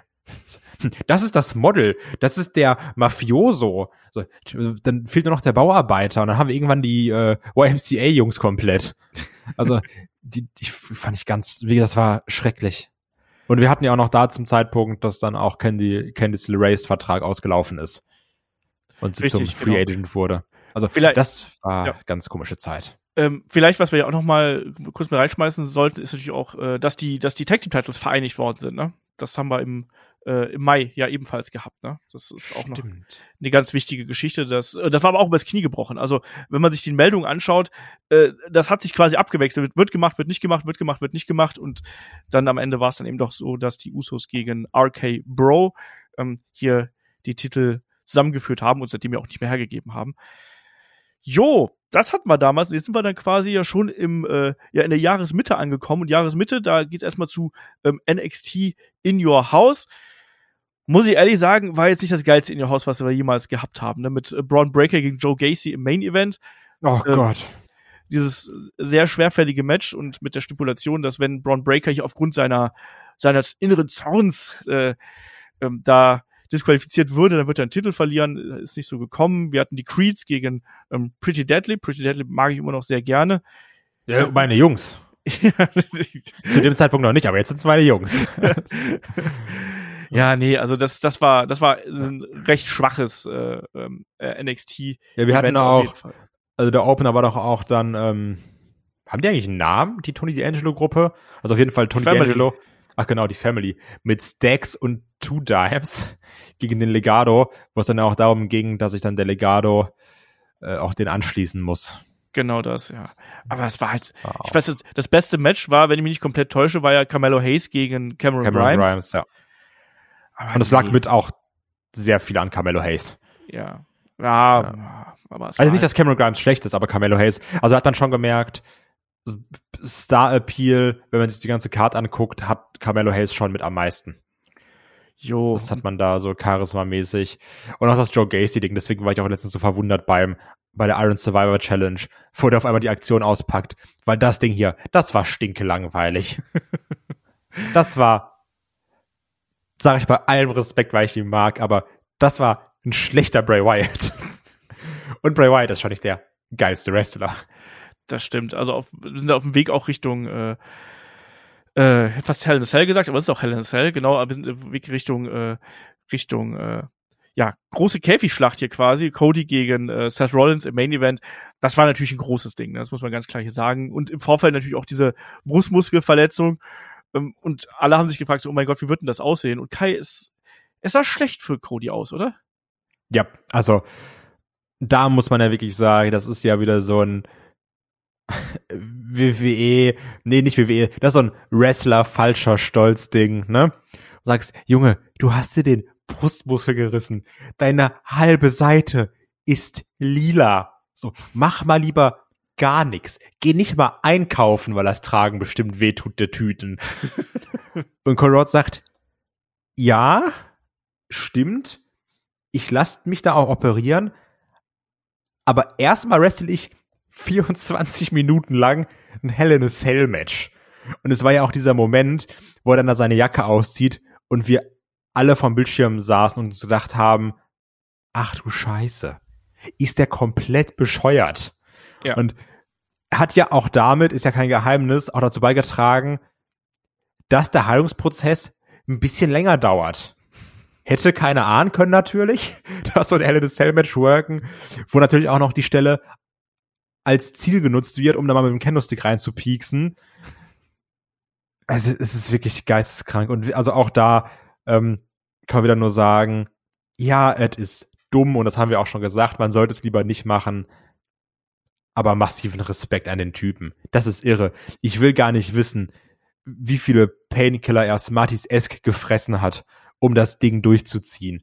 Weil das kannst du ja keinem, das, das müssen ja höllische Schmerzen sein. Ja. Also, wirklich unfassbar krank. Also auch, also in dem Jahr könnte man schon sagen, schockermäßig mit das krasseste, was wir gesehen haben. Bin ich bei dir, ja. Auf jeden Fall, auf jeden Fall richtig übel. Aber ansonsten Hell in a Cell keine schlechte Veranstaltung. Ne? Auch Opening Contest haben wir Bianca Belair gegen Asuka Becky Lynch äh, gehabt. Das war äh, ansehnlich. Ich weiß auch, dass dieses Six-Person-Mix-Tag-Match, was wir gehabt haben mit dem Judgment Day gegen äh, AJ Styles, Finn Bella, Liv Morgan, das war auch okay. Gut, wir hatten Madcap Moss gegen Happy Corbin und wir haben einen Mustafa Ali gehabt, der ja auf dem Weg hier in Richtung dieser Show ähm, da zurückgekehrt ist. Und wir hatten Ezekiel gegen Kevin Owens, Geschichte geht weiter und Bobby Lashley gegen Omis nochmal. War aber das bessere Match, muss man hier an der Stelle sagen. Aber ja, das stimmt.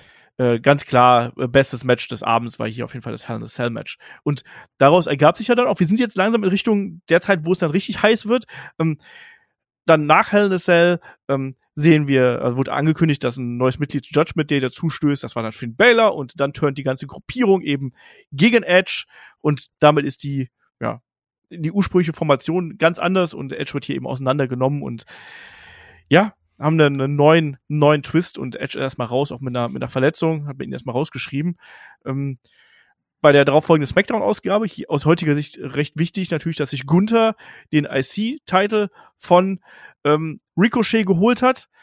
Äh, auch ein gutes Match, auch ein Match, was wir jetzt zuletzt noch mal gesehen haben, wenn wir auch gleich noch mal ganz kurz drauf eingehen. Und ja, also Kai, das war äh, auch schon was, wo wir dann gesagt haben, ach guck mal, der Gunther, der ist angekommen und gut, dass der auch direkt Gold bekommen hat, oder? Ja, also es war ja auch sehr stark auf der Kippe zu, wir, wir verwerfen das ganze Ding und er kann irgendwo jobben oder so ein Kram, ne? Ja. Also es war ja wirklich auf, auf Messers Schneide. Und jetzt haben wir nicht mehr übertrieben, sondern jetzt haben wir einen der dominantesten IC Championship Runs der letzten Jahre. Ja. Und auch einen der besten und auch wirklich äh, ähnlich wie es beim US-Titel ja auch ist, ähm, ein Titel, der sehr stark im Fokus ist, auch wenn die beiden sehr unterschiedlich gewichtet werden. Ne? Der IC-Titel ist wirklich dieser dieser Kämpfertitel, so will ich es mal sagen. Also ist ja jedes Match irgendwie Gold, was dabei rauskommt. Und US-Title ein bisschen storylastiger, ein bisschen charakterlastiger ähm, und dann eben auch vielleicht noch ein bisschen stärker im Fokus bei Raw, als es eben bei äh, SmackDown der Fall ist, bedingt dadurch, dass wir eben den Doppelchampion Roman Reigns auch bei SmackDown haben, aber nichtsdestotrotz ähm, in den vergangenen Monaten auf jeden Fall ein gestärkte äh, Midcard äh, Title Division, um es mal so auszudrücken. Aber jetzt sind wir nämlich im Mitte Juni angekommen. Oh no. und, und jetzt geht's nämlich los. Also hier nochmal der Verweis. Wir haben natürlich zum Thema Vince McMahon ähm, einen riesen Podcast gemacht damals. Das war die Ausgabe 478. Also da könnt ihr natürlich dann gerne reinhören. Ich glaube, da haben wir anderthalb, zwei Stunden, glaube ich, drüber gequatscht, über das ganze Thema.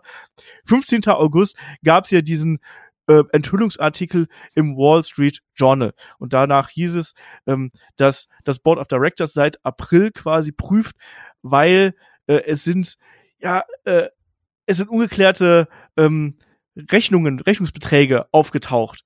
Und äh, dann wiederum kam raus, dass es Geheimhaltungsverträge gegeben hat. Und der erste belief sich auf drei Millionen Dollar, um sich, äh, ähm, mit dem sich ja Vince McMahon Ruhe erkauft hat, weil er eine Affäre mit einer Mitarbeiterin gehabt hat. Alles einvernehmlich, muss man hier zu dem Zeitpunkt noch sagen. Äh, aber äh, alles, was problematisch äh, äh, verbucht gewesen ist. Und das ist etwas, was, worüber ja dann ähm, Vince McMahon auch gestolpert ist und er ist letztlich ja dann über diesen Code of Conduct ähm, äh, gestolpert, der bei WWE vorherrscht, nämlich, dass man hier ja äh, zum Beispiel so Aspekte wie äh, es soll ein belästigungsfreies Arbeitsumfeld äh, vorherrschen, es soll kein, äh, keine Möglichkeit des Aufstiegs aufgrund von persönlicher Intimität äh, gegeben sein. Das wurde ja alles hier gebrochen. Und Kai, das ist letztlich was, was eine riesige Lawine losgetreten ist und hat ähm, in den folgenden Wochen und was ja die WWE dann innerhalb von von ein paar Wochen einfach mal auf links gedreht hat in einem Tempo, wie, man, wie wir uns das glaube ich nie erwartet hätten. Ja, absolut. Also das das das Heftige dabei ist ja dieses ähm, man sitzt vorm Handy und denkt sich, ah, okay, heftige Headline, ne? Gucken, was passiert. Zwei Tage später ist dieses noch heftigere Headline. Und es, es hat sich ja immer wieder gesteigert. Es wurde ja immer Dollar, Dollar und Dollar. Es wurde ja alle paar Tage, alle Wochen kamen neue Sachen raus.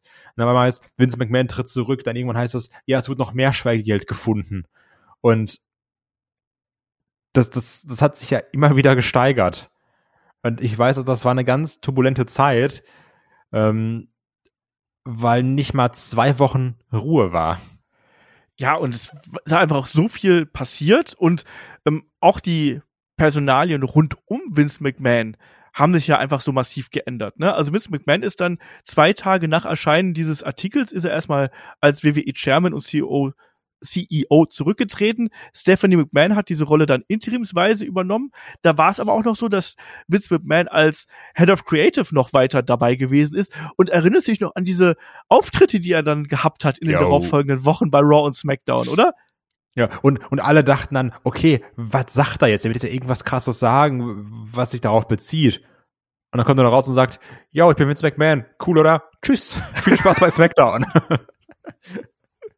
Also wirklich absolutes Absurdistan, wo wir da äh, gewesen sind. Und das zieht sich jetzt ja wirklich eine ganze Zeit lang äh, durch. Ne? Das, das beginnt im äh, Mitte Juni. Die Ermittlung selber, äh, diese Kenntnisse, die begannen schon im April. Und ja, dann wurde es ja festgelegt, es gab ein Ermittlungsverfahren, was auch unfassbar viel Geld verschlungen hat. Und es sind immer mehr Vorwürfe ans, ans Tageslicht gekommen, immer mehr äh, Geschichten, du hast gerade gesagt, immer mehr äh, Gelder, die quasi für äh, ja, für diese Verschwiegenheitsabkommen abgeführt worden sind, äh, was eigentlich Witzmans privates Geld gewesen, aber was trotzdem irgendwie damit aufgetaucht ist. Also das ist ganz, ganz äh, krude damals gewesen. Es hat dann wirklich bis ähm, zum 22. Juli äh, gedauert, bis dann Vince McMahon endgültig zurückgetreten ist. Am selben Tage wurde dann noch äh, Triple H als ähm, Executive Vice President of Talent Relations, also der, der verantwortlich quasi dafür ist, wer bei WWE arbeitet, also zumindest wer da im Ring arbeitet, ähm, bekannt gegeben. Ähm, drei Tage später, also am 25. Juli, wurde Triple H zum neuen Head of Creative ernannt und Stephanie McMahon und Nick Khan als Co-CEOs hier vorgestellt. Also eine komplette äh, äh, kom komplette komplette Wende eigentlich in der gesamten äh, Geschichte. Für WWE hat das aber tatsächlich äh, über weite Strecken einen positiven Impact gehabt. Ne? Also sowohl die, die Aktien, da gab es einen leichten Dip, aber die sind hinterher auch wieder hochgegangen. Die Ratings sind hochgegangen, weil die Leute einfach zuschauen wollten. Kai, weißt du noch, dass, wir, wir springen jetzt ein bisschen, ne? weißt du noch, dass äh, Brock Lesnar auch gehen wollte? Natürlich. Und da hieß es dann nicht, oh, Brock Lesnar geht. Und da, da wurde nämlich keiner schlecht geredet. Und da musste er noch be, be, belatschert werden, dass er dann doch da bleibt. Und da gab es dann ja eine Woche vom SummerSlam, Entschuldige, eine Woche ja, vom SummerSlam, ja. Genau, dieses ganz schöne, wo wir dann immer, wo, wo wir dann auch immer die Dirt Sheets alle lesen und sagen so, was wurde denn jetzt gesagt, was war denn jetzt? Und dann hieß es, er war schon weg, aber er kam dann doch noch zurück und hat den Auftritt gemacht. Also, da war so viel Chaos. Und ich muss den Gag machen, weil wir dachten, also so viel Chaos werden wir dieses Jahr nie wieder haben. Und dann kam AW All Out.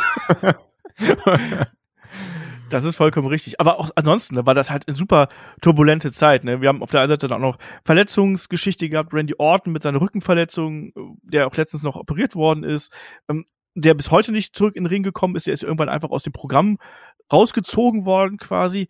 Ähm, wir hatten die 20-jährige In-Ring-Jubiläum von John Cena mit Videobotschaften von Brian Danielson und Chris Jericho. Wir haben gedacht so, was geht denn hier? Dann, dann signed ja WWE noch offiziell Logan Paul als Talent. Also, so viel, was da in kurzer Zeit einfach äh, passiert ist und so viel äh, durcheinander. Ja, Kai, da, da ist Money in the Bank fast untergegangen, oder? Halb. Weil Money in the Bank war ja noch. da hat Vince McMahon gesagt, ich mache euch nochmal alle richtig lang. Ich lege euch nochmal so ein richtig dickes Ei ins Nest. Dann könnt ihr mal gucken, wie ihr damit fertig werdet. Denn Theory verliert sein US-Belt an Bobby Lashley. Und dann denken sie, oh Mann, echt heftig, so ist jetzt vorbei. Der Run des Golden Boys. Aber nix. Im Main Event nämlich. Holt ja. sich Theory den Money in the Bank Koffer.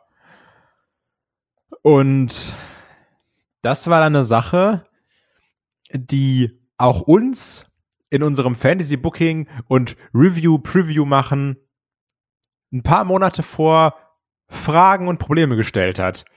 Und wir immer gesagt haben, was wird mit dem Koffer? Theory wird hundertprozentig nicht. Und jetzt, wo Vince McMahon weg ist, tausendprozentig nicht.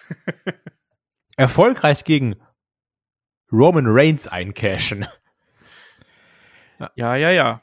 Äh, aber da, haben wir uns auch gefragt, so, was wird denn jetzt aus dem? Und es gab ja dann auch tausend Versuche, äh, auch ja beim SummerSlam haben wir dann ja diesen Cash-In-Versuch dann erlebt, aber er ist ja immer wieder abgefertigt worden, ne? Und ja, also da, da kommen wir gleich noch drauf zu sprechen, ne? Aber ich weiß, dass wir da sehr überrascht gewesen sind und einen anderen Überraschungseffekt gab es ja auch noch am Abend selber. Liv Morgan hat sich in einem auch da ziemlich ja, teils recht unsauberen äh, Leitermatch äh, die, den Koffer geholt und das hat war Anja, mega botchy. Ja, äh, und hat dann ja im äh, Anschluss gegen Ronda Rousey eingecasht und dann nach, ja, war es ein Match, ein kurzes Match, hat sich ja dann den Titel geholt. Und Kai, da sollte ja dann so eine, so eine Underdog-Story losgehen, die ja auch eher so begrenzt aufgegangen ist. Ja, und äh, also ich weiß noch, dass wir auch alle sehr wohlwollend waren und die Leute waren auch sehr wohlwollend und hatten alle Bock, auf Liv Morgan. Obwohl die Fans auch noch ein bisschen doller waren, weil sie wirklich gefühlt innerhalb von zwei Wochen geturnt sind gegen äh, Liv Morgan auch einfach ausgebuht haben. Aber der Run war nicht gut. Es war dieses sehr weinerliche und ich hab's jetzt geschafft und toll. Und nicht, wo du sagst, oh, jetzt machst du auch mal lang. Und es war eher dieser weinerliche Underdog, ich hab's geschafft. Und es wird sehr schnell langweilig. Ja, ist leider so. Dann hat man diese äh, Hardcore-Schiene mit ihr versucht, ne, mit ich, ich kann da, ich kann auch hier die krassen Aktionen nehmen im weiteren Verlauf. Ja, ich bin nach wie vor nicht 100% sold, was, was diese ganze Charakterentwicklung angeht. Naja. Auf jeden Fall neue WWE und dann eben, wenn wir äh, Richtung Ende Juli schauen, natürlich dann der SummerSlam 2022 unter der Regie von Triple H und Konsorten. Da war dann Vince McMahon nicht mehr am Ruder. Ähm, zuvor haben wir auch noch diese absurde Rede gehabt von, äh, von Stephanie McMahon, ähm, ne, wo dann auch die Fans dann auch Thank You Vince geschantet haben, also bei allen Verdiensten von Vince McMahon in der Vergangenheit, aber die Vorwürfe, die da im Raum stehen und standen, ist dann eher so, dass ich nicht unbedingt Thank You Vince rufen würde, aber ist egal. Ähm, SummerSlam 2022, natürlich äh, dann auch geprägt durch die erste große Überraschung, lieber Kai. Nicht nur, dass äh, Bailey zurückgekommen ist äh, nach dem Opening-Match zwischen Bianca Belair und ähm, Becky Lynch. Die hat auch noch Verstärkung mitgebracht und eine davon ist Dakota Kai gewesen und die andere war Io Sky beziehungsweise Io Shirai, also NXT und eine Dame, die ein paar Monate zuvor, also im Vorjahr quasi, entlassen worden ist. Und das sollte ja dann schon mal so den Grundtenor für die kommenden Monate vorgeben, weil wir sind immer noch in der Zeit, wo immer mal wieder jemand, der entlassen worden ist, zurückkehrt. Ja, die, die, das große Comeback der Triple H-Freunde. äh, was man auch definitiv noch thematisieren muss in diesem Jahr, die Rückholpolitik der WWE, eines Triple H. Ja. Ähm, aber auch hier natürlich hatten wir dann das Debüt von Damage Control, die in den nachfolgenden Wochen und Monaten eine große Rolle spielen, danach auch so plakativ fast in Richtung Jobber verfallen sind.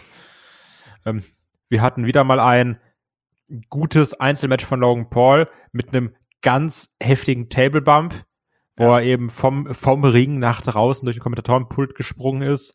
Irre. Ja, und sonst, es gab hier das, was wir schon angesprochen haben, Pat McAfee mit dem gesungenen Bum Ass Corbin Entrance. Yo. Das war nicht so doll. Ja. Also, ich muss dir ganz klar sagen, das Event wird großteils getragen vom, wir haben es kritisiert bei WrestleMania, Roman Reigns gegen Brock Lesnar, aber hier das Last Man Standing Match. ich kann es nicht anders sagen, das war larger than life Wrestling, ne? Das war so drüber, so over the top. Für die Leute, die jetzt denken, hey, was meint er? Freunde, es war der Bagger, ne? es war der Bagger, der den Ring umkippt. Roman, der aus dem Ring fliegt.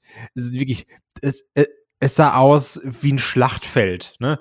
Der Ring ist ja so hochgebockt auf dem Bagger, es wird da drum gekloppt, es gibt Spears draußen, Theory rennt rein, kriegt nochmal eine geballert, kann nicht eincashen alle schmeißen sich auf Brock Lesnar drauf mit Tischen und mit Schieß mich tot.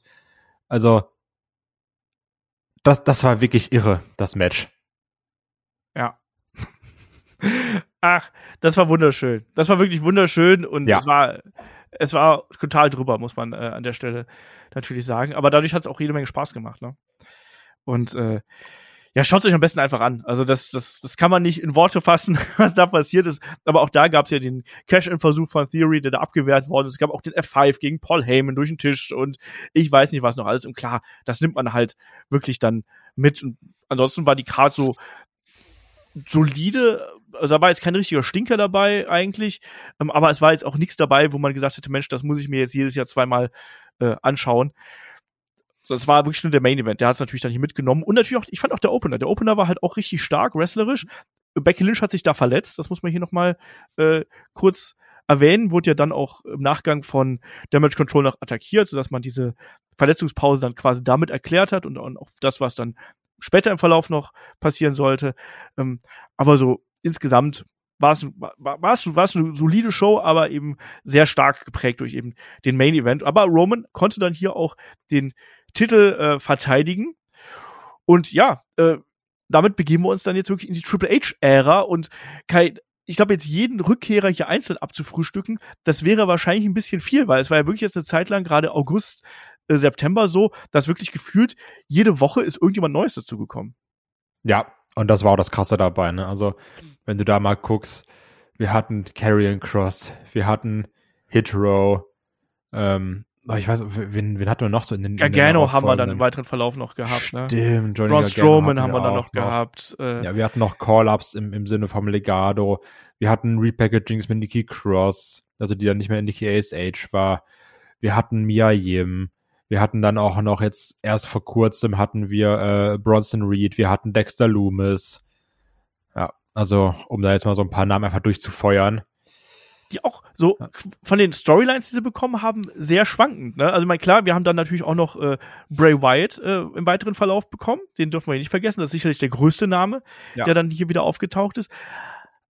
Aber die Storylines mit den neuen Namen sind doch eher durchwachsen, oder wie siehst du das? Ja, also wir hatten ja hier auch jetzt als Valkyrie, wie heißt, nein, hier nicht, äh, mal halt von den Viking Raiders, Sarah Logan. Das Sarah Logan, Valhalla.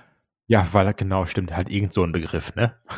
ähm, Also, ich muss da jetzt ganz offen und ehrlich sagen, ich finde 80 Prozent der Leute, die zurückgeholt wurden, ist schlecht und ist egal und verstehe ich auch nicht wirklich. Ne? Also auch ein Hitrow jetzt, so die waren vorher schon kacke und jetzt ist Swerve nicht dabei. Das macht sie nicht besser, ne? Das ist ein, es ist, ja, um es ganz modern zu sagen, es ist schon ein dolles Cringe-Fest, wenn ich mir die da angucke im Ring, ne? Also, das ist schlimm. Ein Carrion Cross, ach du meine Güte, ist dieser Mann langweilig. Auch, ich weiß, da gehen die Geschmäcker auseinander. Ich finde aber auch ein Bronson Reed ist so unsagbar egal. Ja, mal gucken. Ähm, ja. Emma kam zurück, was auch kein Mensch braucht. Ähm, jetzt bei Mia Yim braucht auch kein Mensch. Was man jetzt noch schauen muss, wie dann eben Johnny hm. Gargano einschlägt, bin ich mal gespannt. Was ja, man jetzt macht, noch nicht, der hat ne? jetzt ja seine Storyline, ja. aber auch da passiert jetzt nicht so irgendwas Großes. Also, ich finde wirklich, viele Comebacks sind nicht gut, muss man ganz klar sagen. Ne? Also auch bei aller Liebe zu Triple H, wie das Produkt verbessert hat, ganz viele Comebacks hätten nicht sein müssen. Und ich finde, dürfen auch wieder gehen. Ja, ähm, gebe ich dir zum Teil recht, aber ich werfe noch ein, dass natürlich diese Comebacks, aber auch die, das, das größere Roster dafür gesorgt haben, dass du äh, mehr Abwechslung hast und eben nicht mehr das, was du sehr oft gerade in Weeklies gehabt hast, vorweg, immer dieses Ping-Pong-Booking gehabt hast, ne? A gegen B, B gegen C, C gegen A. Ähm, und das finde ich ist eben schon was, was man auch in den Weeklies gemerkt hat, dass du mehr Tempo und mehr Abwechslung hast und auch mehr Freiheiten dir gönnst. Plus du hast auch viel mehr Gruppierungen, die sich gebildet haben. Haben wir auch letztens alles angesprochen, ne? ähm, was sich seit Triple H äh, geändert hat. Auch da wieder am besten mal in den Podcast reinhören. Ähm, mein Problem ist eben jetzt, wenn man einfach sagt, so die sind, die können alle weg, sehe ich halt nicht so, weil dann ist das Roster wieder so klein, dass du ähm, immer wieder dich im Kreis drehst, sowohl mit den Fäden als auch mit den Matches. Und so kannst du da in der Mid- und Undercard ein bisschen mehr durchrotieren, während du eben on top äh, die großen Namen hast. Äh. Also ich meinte damit ist auch ganz klar einfach nur dieses, die können insofern weg, dass du sagst, du holst die extra zurück, damit sie egal sind, ne? Immerhin haben sie alle oder sehr viele eigene Stories bekommen. Ja.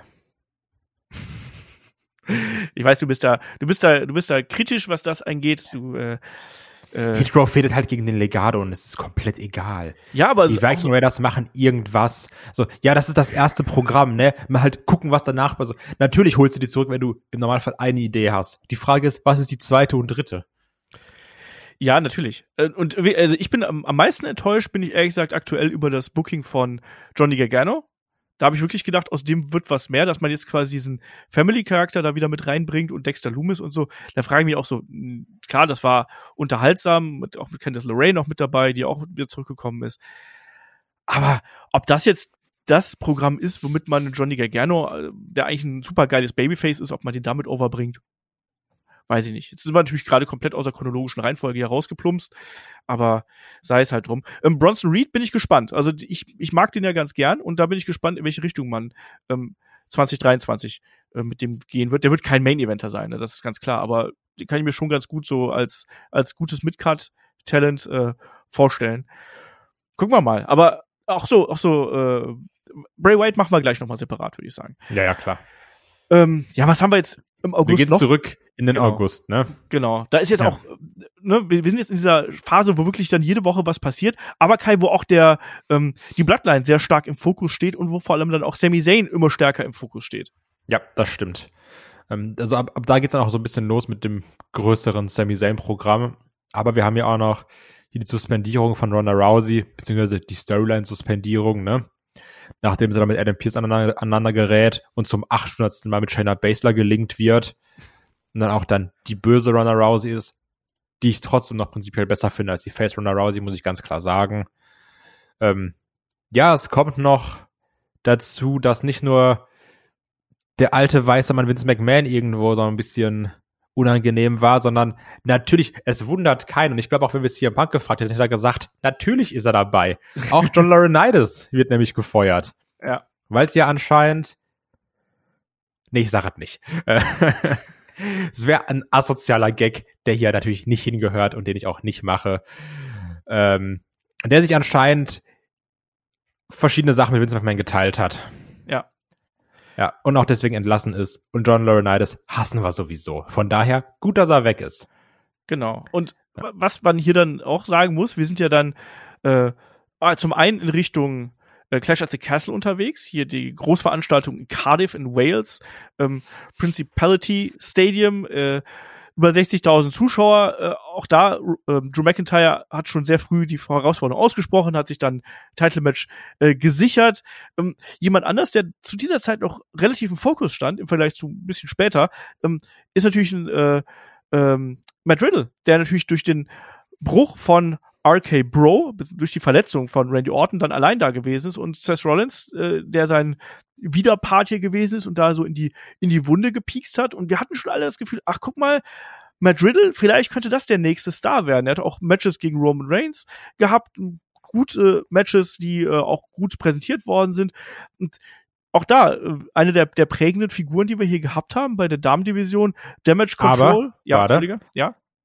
Matt Riddle muss man dann auch ganz klar sagen, ähm, persönlich scheiß ja, natürlich steht ja auch, ist, ne, ist jetzt auch nicht meins darüber zu urteilen, ähm, aber trotzdem durch sein Verhalten geht auch schon sehr in Richtung Flop des Jahres, ne? Weil er hätte beim SummerSlam das Match gegen Rollins gehabt, was dann aber verschoben wurde, weil er verletzt war. Heißt, erster. Verstoß gegen die Wellness Policy. Jetzt wieder Verstoß gegen die Wellness Policy Nummer zwei. Also ich mag natürlich, aber der ist gerade auf einem sehr guten Weg, der Jeff Hardy der Moderne zu werden, ne? Ja, der sich das selber verbaut, ne? Auf eine gewisse ja. Art und Weise. Und es ist ja auch so, also ganz klar, Wellness Policy wurde ja auch gesagt, die testen nicht auf Gras, ne? Ja. Also, so wie es dann klang in den Berichten, scheint er eher positiv auf äh, Kokain getestet worden zu sein ich bin gespannt, was da noch äh, rauskommt, wie das da auf jeden Fall an der Stelle äh, weitergeht. Auf jeden Fall ja, also man hat aber zu diesem Zeitpunkt hat man noch gedacht, dass Riddle einer der äh, der Stars, der der der der neuen Stars werden könnte, ne? Ja, absolut. Äh, das muss man sagen. Ähm, und wie äh, positiv auch das äh, die Resonanz auf den auf den Wechsel von weg von Vince McMahon hin zu Triple H gewesen ist, hat man ja zum Beispiel auch gesehen, wie sich dann äh, nicht nur, dass die Quoten teils hochgegangen sind, also sind auch nachher wieder runtergegangen, aber am Anfang war da erstmal ein Anstieg an und dann im weiteren Verlauf auch die, ähm, die Verkaufszahlen zum Beispiel von WrestleMania-Tickets, ne? Bist jetzt auch dabei, also genau. keiner eins davon gekauft. Ähm, aber da ist schon ordentlich Bewegung auch in der, in der Bude gewesen und ähm, ich sag's ehrlich, um es schon mal vorwegzunehmen, also Clash at the Castle ist wahrscheinlich auch für mich das, das Event des Jahres, trotz des dummen Endes.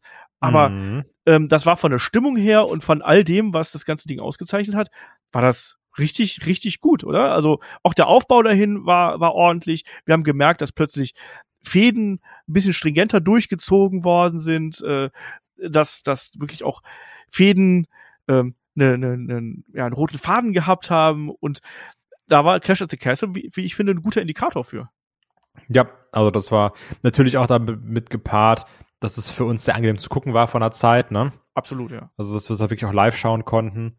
Aber auch wenn man da schaut, sich so generell die, die gesamte Card, wir hatten da Damage Control gegen äh, Becky, ah, nee, gegen, gegen Bianca, gegen Alexa und gegen Asuka in einem relativ langen Match, wo ja auch wirklich wir sehr stark einen äh, Damage Control Showcase hatten, wo du gemerkt hast, die arbeiten als Team zusammen, die sind gut.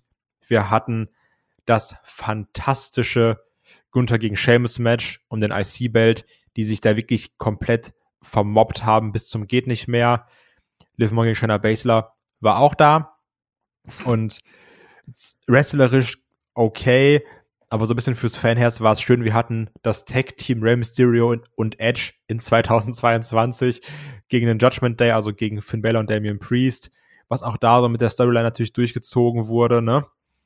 Also, ja, und ja auch, auch weitere Storyline-Entwicklungen dann ja mitgebracht genau, hat. Ne? Mit, mit dem, dem Turn von Dominic. Ja, genau, mit dem anfänglichen Turn von Dominic. Wir hatten dann das Match, was bei SummerSlam gegen sollte, mit Rollins gegen Riddle, was auch echt gut war mit diesem äh, Stomp vom, vom, vom, vom Top Rope, was wir bekommen haben. Roman Reigns gegen Drew McIntyre, was sehr stark von der irren Crowd profitiert hat, die da war. Wir hatten den Broken Dreams Entrance von Drew McIntyre, den ich ja bis heute immer noch liebe und auch traurig bin, dass wir den nur einmal hatten. Ähm, das war wirklich fantastisch. Die Crowd komplett abgegangen. Und wir hatten da noch dann das Debüt von äh, Solo Sikoa, der dazugekommen ist, um Roman Reigns zu helfen. Auch wichtig. was Einer- du ja so ein bisschen Ja. vorhergesagt hattest. Ja, aber wie ich finde, Solo Sikoa einer der besten Call-Ups überhaupt, weil der sich nahtlos eingefügt Ja. hat in die Story. Äh, Im Ring fällt er nicht negativ auf oder sonst irgendwas, sondern der passt perfekt in die Bloodline. Ähm, st- sticht da in seiner Rolle sogar teils hervor. Und ich finde, das muss ich jetzt hier nochmal sagen, das ist für mich auch einer der absoluten Durchstarter des Jahres, weil ich hätte das nicht erwartet, dass der so gut sich ins äh, Main-Roster-Produkt einfügt. So, das wollte ich nur kurz hier an der Stelle nochmal betont haben. Ja, bin ich komplett bei dir. Also halt auch da natürlich, weil man hatte schon den perfekten Spot für ihn, ne? Ja. Also man wusste genau, wo er hin soll, man wusste genau, was er machen soll. Wird auch an die Seite gestellt von mit den Größten, die er da hast. Also steht ja nur neben Champions und dann hast du noch Paul Heyman dabei. Also da kannst du dich gut integrieren, macht er stark. Und ja, das Event war rund, das hat Bock gemacht, das war spaßig. Das Ende, wo dann noch Drew McIntyre mit Tyson Fury singt, was das Ganze sehr Hausschau-mäßig macht. Da reden wir jetzt mal nicht drüber. Aber es ist mit einer meiner, eins meiner Highlights des Jahres, wie Tyson Fury komplett dumm Austin Theory umballert, als er eincashen will. Wirklich so, er ist davor, sagt, ich cash jetzt ein, Tyson Fury steht einfach auf und zieht dem eine Bombe. Das war so witzig in dem Moment, ne? Ach, schön, ja. Deswegen Clash at the Castle, das hat Spaß gemacht. Da weiß ich auch, da war sehr viel äh, gute Laune auch äh, beim deutschen Wrestling-Publikum zugegen. Und dann gab es ja auch noch ähm, die Meldung, dass ja NXT äh, UK aufgelöst würde und beendet würde und dass stattdessen 2023 ja NXT Europe äh, ins Leben gerufen würde. Auch da bis jetzt noch keine größeren Informationen, immer noch nicht, obwohl es dann losgehen sollte. Ein Großteil des Rosters wurde ja entlassen, ein anderer Teil wurde ja dann zu äh, NXT hochberufen sozusagen. Ähm, Tyler Bate haben wir jetzt zum Beispiel gesehen äh, und diverse andere äh, Leute. Pretty Deadly ist natürlich auch so ein Name, die schon länger dabei gewesen sind, aber Ilya Dragunov ist aufgetaucht, nur als ein Beispiel. Ja, und dann gab es hier eben auch das, die diverse Unification-Matches bei Worlds Collide, unter anderem dann ja eben auch im Main Event zwischen äh, dem amtierenden Champ Tyler Bate und eben äh, Braun Breaker. Wenig überraschend, Braun Breaker konnte das Ding hier gewinnen. Ähm, Mandy Also Rose, eigentlich haben alle aus NXT gewonnen. genau, ja. Stimmt. Nee, ja. Nee, ja, ja.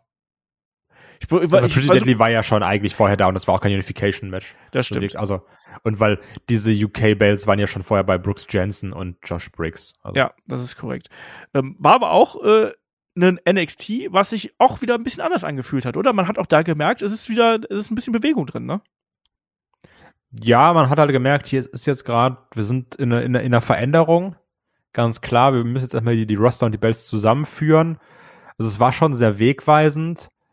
Ähm, und auch definitiv besser als die ersten Events des Jahres. Also klar, du hast dann hier auch natürlich ein bisschen so diese Star Power genutzt und gesagt, Carmelo Hayes kämpft gegen Ricochet, die NXT Women's Tag Team Championship werden dann gegen Doudrop und Nikki ASH verteidigt. Das, das war natürlich schon auch so ein bisschen eine andere Hausnummer, ne? Ja. Aber es ist trotzdem, also ich weiß noch gerade, das Fatal Four hat wirklich, also dieses Fatal Four Elimination Tag Match hat wirklich viel Spaß gemacht. Ricochet gegen Carmelo Hayes war der Wahnsinn. Also das Ja, war ein Also auch da, also das war schönes, um es ganz klassisch zu sagen, das war so Cruiserweight Wrestling. Ja. Mit schön vielen Flips.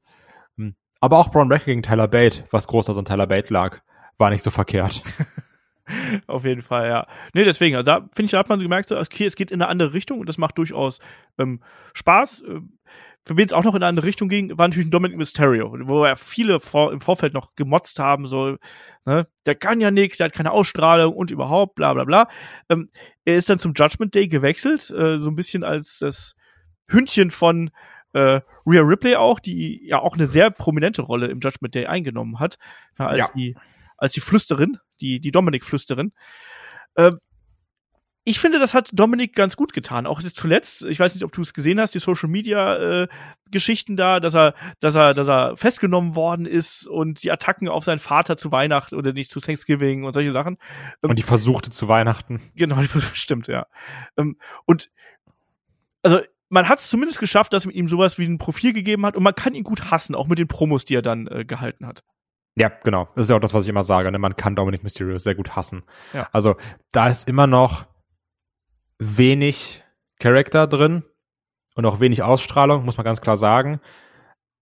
Aber ich finde, du hast das eine Basis, auf der man gut aufbauen kann. Und ja. dann gib ihm die Zeit, lass ihn damit arbeiten. Es ist natürlich immer noch der billige Emo-Look, ne, gerade wenn dann da irgendwie Real Play und Dominic Mysterios zusammen ankommen zum Weihnachten der Mysterios und du dir wirklich denkst, ach man, da hat aber gerade jemand irgendwie Green Day für sich entdeckt, ne, und, und macht das mal kurz auf Anti. Ich dachte Twilight. Ja, ja, auch Twilight. Ach, das ist, ne?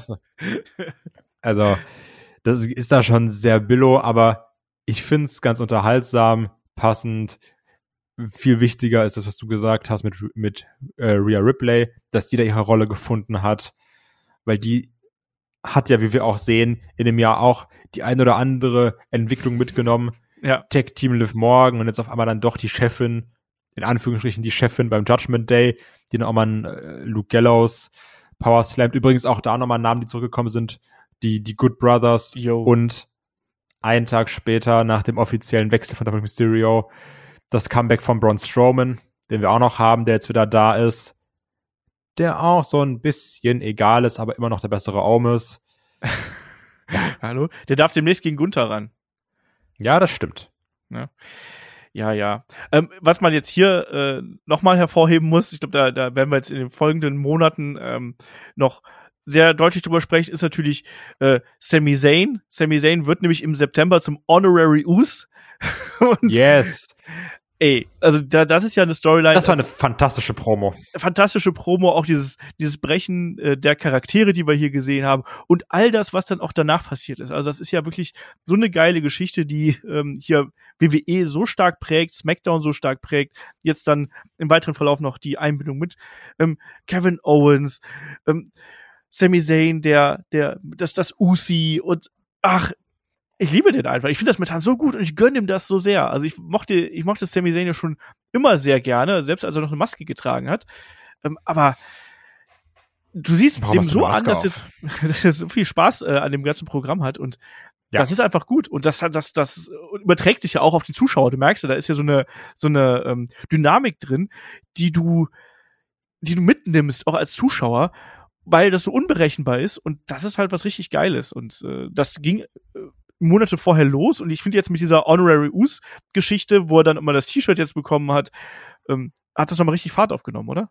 Da bin ich komplett bei dir. Also, wie ich schon gesagt habe, gerade hier mit dieser Promo, wo dann dann Sami Zayn stand und dann dachte man erst, er wird jetzt so runtergemacht von Roman Reigns. Und hier so, zieh das T-Shirt aus, dieses Bloodline-T-Shirt, das, das darfst du nicht tragen. Man dachte so, oh nein, oh nein, jetzt hören sie gegen Sami Zayn, bitte nicht, ich halte es nicht aus. Und dann kriegt er dieses Honorary Us-Shirt und man denkt sich, es wird nur noch besser. Und es hieß ja auch ganz am Anfang, dass das Sami Zayn bei der Bloodline-Ding vielleicht auf so ein, zwei Monate angelegt ist und dann gibt's irgendwann den Turn. Aber jetzt, du siehst auch hier, da spielt man immer weiter. Wir haben jetzt Dezember und ich hab's schon mehrfach in diesem Podcast gesagt und auch im Jahresausblick, der Moment, wenn die Bloodline gegen Sami Zayn turnt, da werden Herzen brechen. In der gesamten Wrestling-Welt werden da Herzen brechen. Aber und ich hoffe dann, auch so sehr, dass ich Könnt ihr dann nicht wieder gekittet werden, wenn dann Kevin Owens seinem alten Freund zur Hilfe kommt? Deswegen wollte ich gerade sagen, aber wenn dann Kevin Owens und Sami Zayn, wenn ich da bin bei WrestleMania, sich die Tech Bells holen, dann ist da aber Rabatz in der, im, im SoFi Stadium. Also, also ich habe da so viel Bock, ich bin so gespannt, ne? Und ich hätte es auch niemals gedacht, dass ich jetzt hier sitze Ende des Jahres, wenn ich mir so, wenn ich an Januar denke und sag, ich habe am meisten Bock 2023 darauf, wie sich Sami Zayn in der Bloodline entwickelt. also sag den Satz mal im Januar, ne? Das ist, dann denken sich alle Leute, hä? Und es ist wirklich fantastisch. Also was man da gemacht hat, das ist wirklich Gold. Wie er sich da integriert, wie viel Spaß sie zusammen haben und, und wie er immer noch so eine Schippe drauflegt und drauflegt. Und ich glaube halt auch natürlich, dass dieses Ganze, was wir so lieben, das, das, das Brechen der, der Charakter, dass wir das unter einem Vince McMahon nicht bekommen hätten. Dass man jetzt damit auch so spielt und sagt, okay, Sami Zayn versucht eigentlich nur in den Promos alle zum Lachen zu bringen. Und er schafft's bei jedem. Er schafft's bei einem Roman, er schafft's bei einem Solo, er schafft's bei den Usos, er schafft's auch bei einem Paul Heyman, der schon, glaube ich, wirklich alles gesehen hat. Also, wirklich fantastisch. Ja. Absolut. Ähm, und deswegen, also die ganze Geschichte äh, sollte ja dann auch gerade Richtung Survivor Series im November sollte ja dann auch noch mal die nächste Wendung nehmen. Deswegen, das ist ja jetzt quasi tagesaktuell fast schon. Ähm, habt ihr sicherlich auch die entsprechenden Podcasts zugehört. Aber wir sind auch im Oktober. Im Oktober ähm, steht natürlich dann erstmal Extreme Rules an. Und Kai, wir haben jetzt eine Sache übersprungen. Natürlich in den Wochen zuvor haben wir auch immer wieder in den Shows QR-Codes gesehen, die man mhm. einscannen konnte und dann irgendwelche Sachen sich anschauen konnte. Das weiße Kaninchen ist in den Shows aufgetaucht. Es gab immer mehr Hinweise darauf, dass ein mysteriöser Zeitgenosse zurückkehrt. Und ich spreche nicht von dem Brute Edge oder sonst irgendwas, sondern ich spreche natürlich von Bray Wyatt und äh, das sollte ja dann auch der quasi Main Event von Extreme Rules sein, wo ja auch angekündigt worden ist, so das weiße Kaninchen wird jetzt aufgelöst. Äh, nominell war der der Hauptkampf war ja äh, das Fight Pit Match zwischen Matt Riddle und Finn Bella, wo ja, Finn Bella, äh, Quatsch. Matt Riddle und Seth Rollins. Seth Rollins, was habe ich Finn Bella hier geschrieben? Ähm, und Seth Rollins, ähm, da geht es dann auch darum, dass äh, Matt Riddle immer mehr gereizt worden ist. Daniel Cormier als, als Special Referee hier noch dabei. Leitermatch zwischen Bianca Belair und Bailey haben wir gehabt, aber das war nicht gut. Nee, das, das war okay, aber es war längst nicht das, was man sich davon äh, erwartet hat. Ähm, wie siehst du Extreme Rules jetzt rückblickend mit ein paar Monaten Abstand? Es war schon eher durchwachsen. Also ich weiß, dass mir der Opener verdammt gut gefallen hat. Die Brutes gegen Imperium. Das war echt stark, schönes Durcheinander die ganze Zeit, wo dann auch die, die Brutes den Sieg geholt haben. Damit hatte ich sehr, sehr viel Spaß. Das Extreme Rules Match zwischen Ronda Rousey und Liv Morgan war komisch. Das war ja das, wo Liv Morgan lachend einschläft. Jo. Wo wir alle dachten, passiert da jetzt irgendwas in, in der Story? Anscheinend erstmal nicht. Wir hatten das brutal langweilige Strap-Match zwischen Karen Cross und Drew McIntyre. Auch hier Ladder-Match zwischen Bianca Belair und Bailey. Das Problem da war einfach, dass du gemerkt hast, die, die körperlichen Gegebenheiten und eine Leiter mal zu bewegen, äh, umzuschmeißen, das und das ist halt bei den Männern natürlich einfacher gegeben. Und dadurch sind dann die Spots, die da groß sind, die hast du schon in anderen Matches zehnmal gesehen. Das war das Problem. Wir hatten ein zu langes, muss man ganz klar sagen, aber am Ende intensives I Quit Match zwischen Baylor und Edge, wo es dann eben darum ging, dass dann äh, Beth Phoenix ein Concerto verpasst wurde und Edge dann deswegen I quit gesagt hat. Das war ganz gut. Und da dachte ich auch, da kommt noch so ein bisschen mehr, weil wir auch spekuliert haben, jetzt Edge ist richtig wütend, der bringt die jetzt alle um. Das hat sich so ein bisschen verlaufen. Und ja gut, das Fight Pit Match zwischen Riddle und Rollins, was ein paar coole Aktionen hatte. Aber man hat es auch schon bewusst in Main Event gestellt, weil, weil wir alle gewartet haben, dass das Ding vorbei ist und dass dann irgendwas passiert. Genau. Und auch also, gerade das mit den QR-Codes, das hat wirklich auch für, für sehr viel Spekulation gesorgt. Also jede Woche war dieses, wir haben das geskippt und wenn man das macht, dann kann man eine Nummer anrufen und wenn man das macht, dann kommt irgendwie so ein vom, vom Psychologen ein Blatt, wo Infos draufstehen. Also da war ja sehr, sehr viel, mit dem man da gespielt hat. Ja, Ganz genau das. Und ja, dann haben wir ähm, den neuen Bray Wyatt gesehen, den neuen alten Bray Wyatt. Und ähm, auch die Story ist ja dann weitergeführt worden. Uncle Howdy, der da als ja ein weitere Figur mit aufgetaucht ist. L.A. Knight, der im weiteren Verlauf noch als ähm, Widerpart mit dabei gewesen ist, der hier attackiert worden ist. Und wir suchen noch immer den Schuldigen. Ist es das, was du dir von Bray White Comeback erwartet hast, oder gibt es einfach die großen Knall 2023 und wir sind gerade so irgendwo im Nirgendwo dieser Geschichte? Ja, das Problem ist natürlich, was wir hatten, du bist brutal hoch eingestiegen, ne? Dann aber mit, also wie das inszeniert wurde, das ganze Ding, wie viel Zeit man sich genommen hat. Die Spotlight-Shots dann auf den, den, den Rabbit, auf die alle vom Firefly Funhouse, die dann da wirklich als echte Figuren in der Crowd standen, ne? Das war krass du durchs verlassene Fireflies Funhouse gefahren bist mit der Kamera. Überall waren Spinnenweben und lag rum. Also dieses ganze Ding mit der Tür, die an stand. Du hast wirklich gemerkt, da war so eine Spannung in dieser Halle, ne? Und er kommt dann nur raus und die ganze Halle chantet, holy shit. Das, das habe ich mir auch schon drei, vier, fünf Mal angeschaut, ne? Weil das war heftig inszeniert. Und du bist so hoch eingestiegen, dass wir uns auch so ein bisschen gefragt haben, gut, was soll jetzt kommen? Ne? Mhm. Weil, kannst du das überhaupt noch toppen? Weil du steigst ja wirklich geil ein.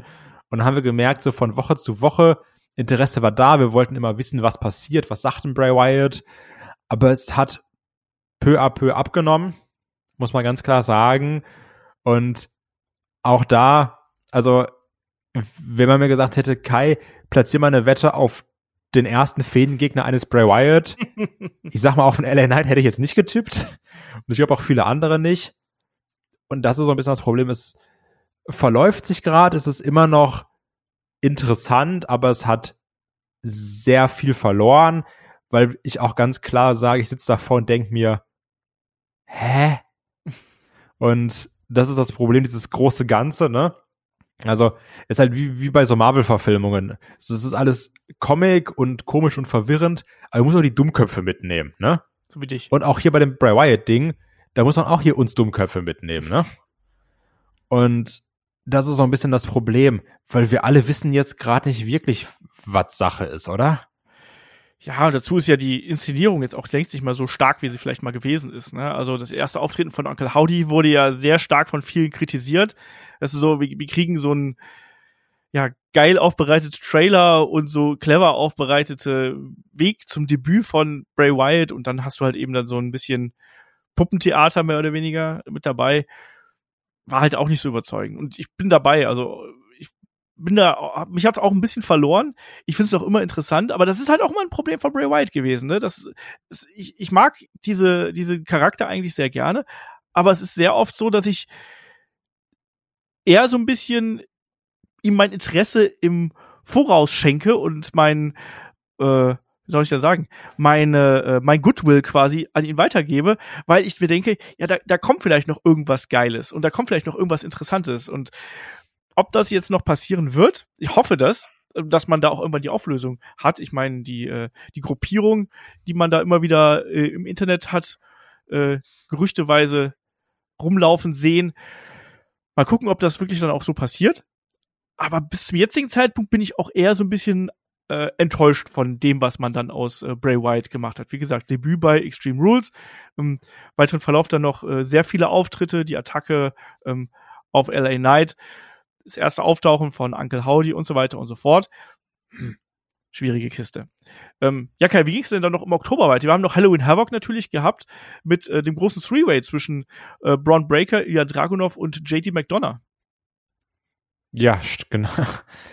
Stimmt, das hatten wir auch noch. Aber da, auch da muss ich ganz klar sagen, das Main Event war schon spaßig, ne? Also dann auch gerade mit Ilya natürlich. Leider hat Braun Breaker verteidigt. Ich hätte mich ja sehr gefreut, dass Ilya gewinnt. Aber das war ein echt gutes Match. Ähm, das Julius Creed, Damon Camp Ambulance Match war doll, muss man ganz klar sagen. Also was die da alles ge gezaubert haben, das, das war echt heftig. Und natürlich ganz cool, dass sie dann noch Wesley den NXT North American Championship gewonnen hat. Ähm, weil wir dachten gerade nach der Entlassung von Nash Carter, ähm, ne, ist er ja faktisch erstmal so rumgedümpelt und man wusste nicht wohin. Und jetzt haben sie ihn erstmal den Belt gegeben. Mag ich, weil er ist ja trotzdem ein guter Typ. Bin mal gespannt, wie man da jetzt weitergeht. Das war trotzdem ganz unterhaltsam aber auch da, also es war schon ein bisschen unangenehm, gerade jetzt mit Shotzi Blackheart und Quincy Jones, heißt der so? Mit der Super Diva halt ja. als äh, anderen Host. Das war schlimm. Gerade auch die Promo-Sachen, die wir noch mitten in der Show hatten. Roxanne Perez gegen Cara Jade war echt nicht gut. Ich halte auch weiter Roxanne Perez nicht Quincy Elliott heißt er übrigens. Ach, nicht, genau, nicht Quincy Jones, Quincy Elliott. Ich hatte ja. auch weiterhin Roxanne Perez nicht für die richtige Person, die Women's Champion sein soll, aber hey, hatten wir ja schon in der Review besprochen. Ja, das, das war ein durchwachsenes Event, muss man ganz klar sagen. Ja, aber mit durchaus äh, paar, paar guten äh, Ausschlägen nach oben. Das Leitermatch war spaßig, der Main Event war spaßig, äh, Ambulance Match war spaßig, ähm, dann ein paar Geschichten nach unten. Ähm, also das, das halb, Match, halb. Ja, das Match zwischen Roxanne Perez und Cora Jade war halt Katastrophe. Dann äh, kann man auch nicht schönreden. Ähm, und ja, das waren so ein paar äh, Schwächen. Man muss aber hier vielleicht noch mal ganz kurz äh, betonen, dass auch das äh, Apollo Crews Augending war ganz komisch. Ja, das stimmt. Ähm, aber dass das NXT jetzt hier nicht mal das, das bunte NXT 2.0 gewesen ist, sondern dass man ja Ende September zurückgegangen ist zum ja nicht alten, aber etwas modernisierten äh, NXT Logo quasi mit äh, ne, dem Gold wieder mit dabei und eben nicht mehr ganz so knallebunt, wie das zuvor der Fall gewesen ist. Ja, Das wollen wir hier noch genau. festhalten. Ähm, Wir dürfen übrigens auch nicht vergessen, Ja. dass Seth Rollins US-Champ geworden ist korrekt, korrekt. im genau. Oktober. Das war noch vor Halloween Havoc, weil nämlich Brock Lesnar Bobby Lashley attackiert hat. Genau. Und dann, Und dann hat dann Rollins die Chance genutzt und hat sich den Belt geschnappt. Das war äh, wichtig. Wir haben noch ein paar äh, Debüts bzw. Comebacks gesehen. Wir haben den äh, Legado del Phantasma, das hast du gerade schon angesprochen, bei SmackDown gesehen. Wir haben einen Rematch zwischen Gunther und Sheamus gesehen. Also die ganze Geschichte, die ging da äh, eben auch noch weiter. Nikki Cross ist zurückgekommen, wieder als Nikki Cross, nicht mehr als äh, Superheldin. Emma ist zurückgekommen. Das müssen wir ja auch noch mal sagen. Ja, da kommen wir vielleicht an der Stelle dann auch in Richtung äh, November. Da haben wir ja erstmal den SmackDown World Cup gehabt ohnehin Turniere häufiger gern gesehen. Also wir haben es ja vielleicht auch schon ganz kurz so nebenbei angesprochen. Wir hatten ja auch dann noch das nachgeholte Turnier um die WWE äh, Women's Tag Team Championships. Das war ja schon im August. Da konnten sich ja erstmal Alia und Raquel äh, Gonzalez Rodriguez die äh, Titel holen. Ähm, ehe dann sehr viel Ping-Pong gespielt worden ist mit äh, Damage Control und teilweise dann eben auch mit äh, Asuka und Alexa Bliss. Da ging der Titel dann immer oft hin und her. Der World Cup wiederum, ja, ein Turnier, was mir daran gut gefallen hat, dass hier ein äh, Match um die IC Championship auf dem Spiel stand. Ich finde, das hat, auch wenn das natürlich eher so eine, so eine Side-Attraction gewesen ist innerhalb der SmackDown-Shows, hat mal so einen Fokus auf den IC-Belt gerichtet, weil normalerweise geht's halt immer um den großen Belt, hier mal um den Midcard-Belt, fand ich nicht schlecht. Wie war's bei dir? Man hat ja sowieso aus der Not so ein bisschen auch eine Tugend gemacht. Zum einen natürlich, wie wir gesagt haben, war das Problem mit dem Doppelbelts, die bei Roman liegen. Dieses, du musst erstmal Number One Contender aufbauen. Da hast du mal hier und da Matt Riddle gehabt. Letztendlich kommt aber noch hinzu, der Roman, der catcht auch nicht so oft. Also der hat auch nicht so viel Bock drauf, ne? Und dann hast du gesagt, gut, dann machen wir eben hier ein Turnier und der Gewinner davon ist Number One Contender auf den IC-Belt. Und häufig war es ja auch gerade bei den Midcard-Belts so, ja, du hast den, ich hätte ihn auch gern, hasse Bock. Und das waren dann die Fäden. Und hier dann wirklich zu sagen, man muss durch eine Reihe von Matches sich kämpfen und man muss sich beweisen, um überhaupt um den IC-Belt antreten zu dürfen, sorgt ja natürlich nochmal für ein ganz anderes Prestige bei dem IC-Belt. Von daher finde ich, war das eine sehr gute Sache. Und ist auch in einem sehr guten Match gemündet. Äh, ja, auf jeden Fall. Mit äh, Gunther gegen Ricochet vor wenigen Wochen.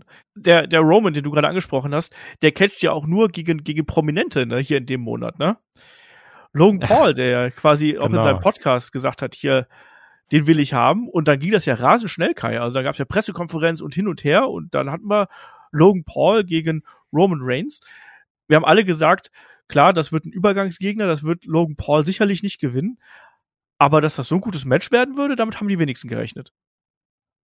Ja, es war verdammt unterhaltsam. Natürlich auch sehr vom Heel Roman Reigns getragen, ein bisschen äh, Showboating. Und dann immer mal wieder in die Crowd und hier, guck mal, wie geil ich bin. Aber Logan Paul, der immer wieder seine Comeback-Aktion hat, sich das halbe Knie zerschießt im Match und dann trotzdem durchzieht, äh, Dives nach draußen zeigt, verschiedene Aktionen. Also, und auch da weiterhin, der ist so athletisch, der wirkt nicht ansatzweise wie ein Fremdkörper im Ring. Der macht es gut. Also, auch da konnte man wieder nur sagen, massiven Respekt. Es war wieder ein verdammt unterhaltsames Match. Also, was der Typ hier im WWE-Kosmos anpackt und egal wie ich zu dem stehe, ne? Das hatten wir ja schon sehr gaggig in anderen Jahren aufgegriffen. Nee, Jo. es war, was auch in, es war auch in diesem Jahr, ne? Nee, nee, das ging. Wo, das, wo du mein Logan Paul-Ding so piepen musstest. ich glaube, das habe ich. War das die Preview zu WrestleMania? Ich meine ja. Ich meine, es war die Preview zu WrestleMania. Ja, also auch, ne, also auch da, was alles in diesem Jahr passiert. Nichtsdestotrotz muss man sagen, wenn der Typ im Ring gestiegen ist, war es eine Attraction und es war immer unterhaltsam. Und auch hier, das, das, das war mit seiner beste Performance in dem Jahr. Also wirklich stark, kann man nichts gegen sagen. Ja. Bin ich äh, komplett bei dir. Auch, wie gesagt, ich, ich finde nach wie vor, dass der als Babyface nicht so gut rüberkommt. Ich finde, das ist eher ein geborener Heel. Aber sei es Mhm. drum, äh, auch hier die, die Show, das war natürlich, war Crown Jewel in Saudi-Arabien und wir haben schon sehr viele katastrophale Shows mit sehr, sehr fadem Beigeschmack aus Saudi-Arabien bekommen. Hier muss man sagen, Crown Jewel hat es zwar immer noch einen faden Beigeschmack, der wird es auch ewig äh, behalten. solange die Shows da stattfinden für das Geld.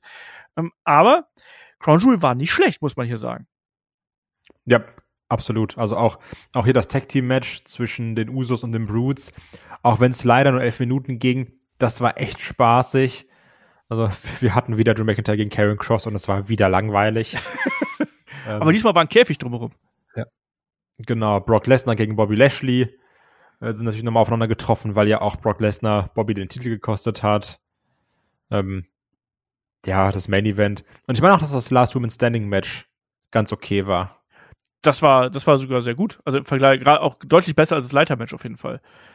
Ähm, klar, und dann hast du natürlich noch so eine Attraktion gehabt wie Braun Strowman gegen Omos und das muss halt irgendwie mit rein. Dann nochmal den OC gegen den Judgment Day. Aber insgesamt, plus dann eben auch noch das Match, was ich gerade angesprochen habe, um die Women's Tag Team Titles, ähm, Titelwechsel. Nee, das war insgesamt eine durchaus äh, solide äh, Veranstaltung, die man hier präsentiert hat. Wahrscheinlich, wurde auch von vielen so gesagt, äh, die beste Saudi-Show von WWE. Muss man dann auch neidlos äh, so anerkennen. Ja, und dann in den folgenden Tagen und Wochen hat man dann auch wieder die Handschrift von einem äh, Triple H gemerkt, der ja sehr viele alte Zöpfe abgeschnitten hat. Lieber Kai, ein Zopf war da unter anderem der Money in the Bank Koffer, der jetzt eingelöst wurde. Ähm, gegen Seth Rollins von Austin Theory, der seinen Austin übrigens auch wieder gehabt hat. Zwischendurch war es ja nur Theory. Ja. Nur Theory. genau. Ähm, ja, Kai, aber dann war es äh, einhergehend mit einem Charakterwechsel bei äh, Theory. Ja, also wir hatten Theory dann versucht einzucashen und nicht gegen Roman Reigns, sondern gegen Seth Rollins und dann auch scheitert, weil er von Lashley attackiert wird. Und da erstmal natürlich Theory den Koffer zu geben, war ein Fehler. Fakt, meiner Meinung nach.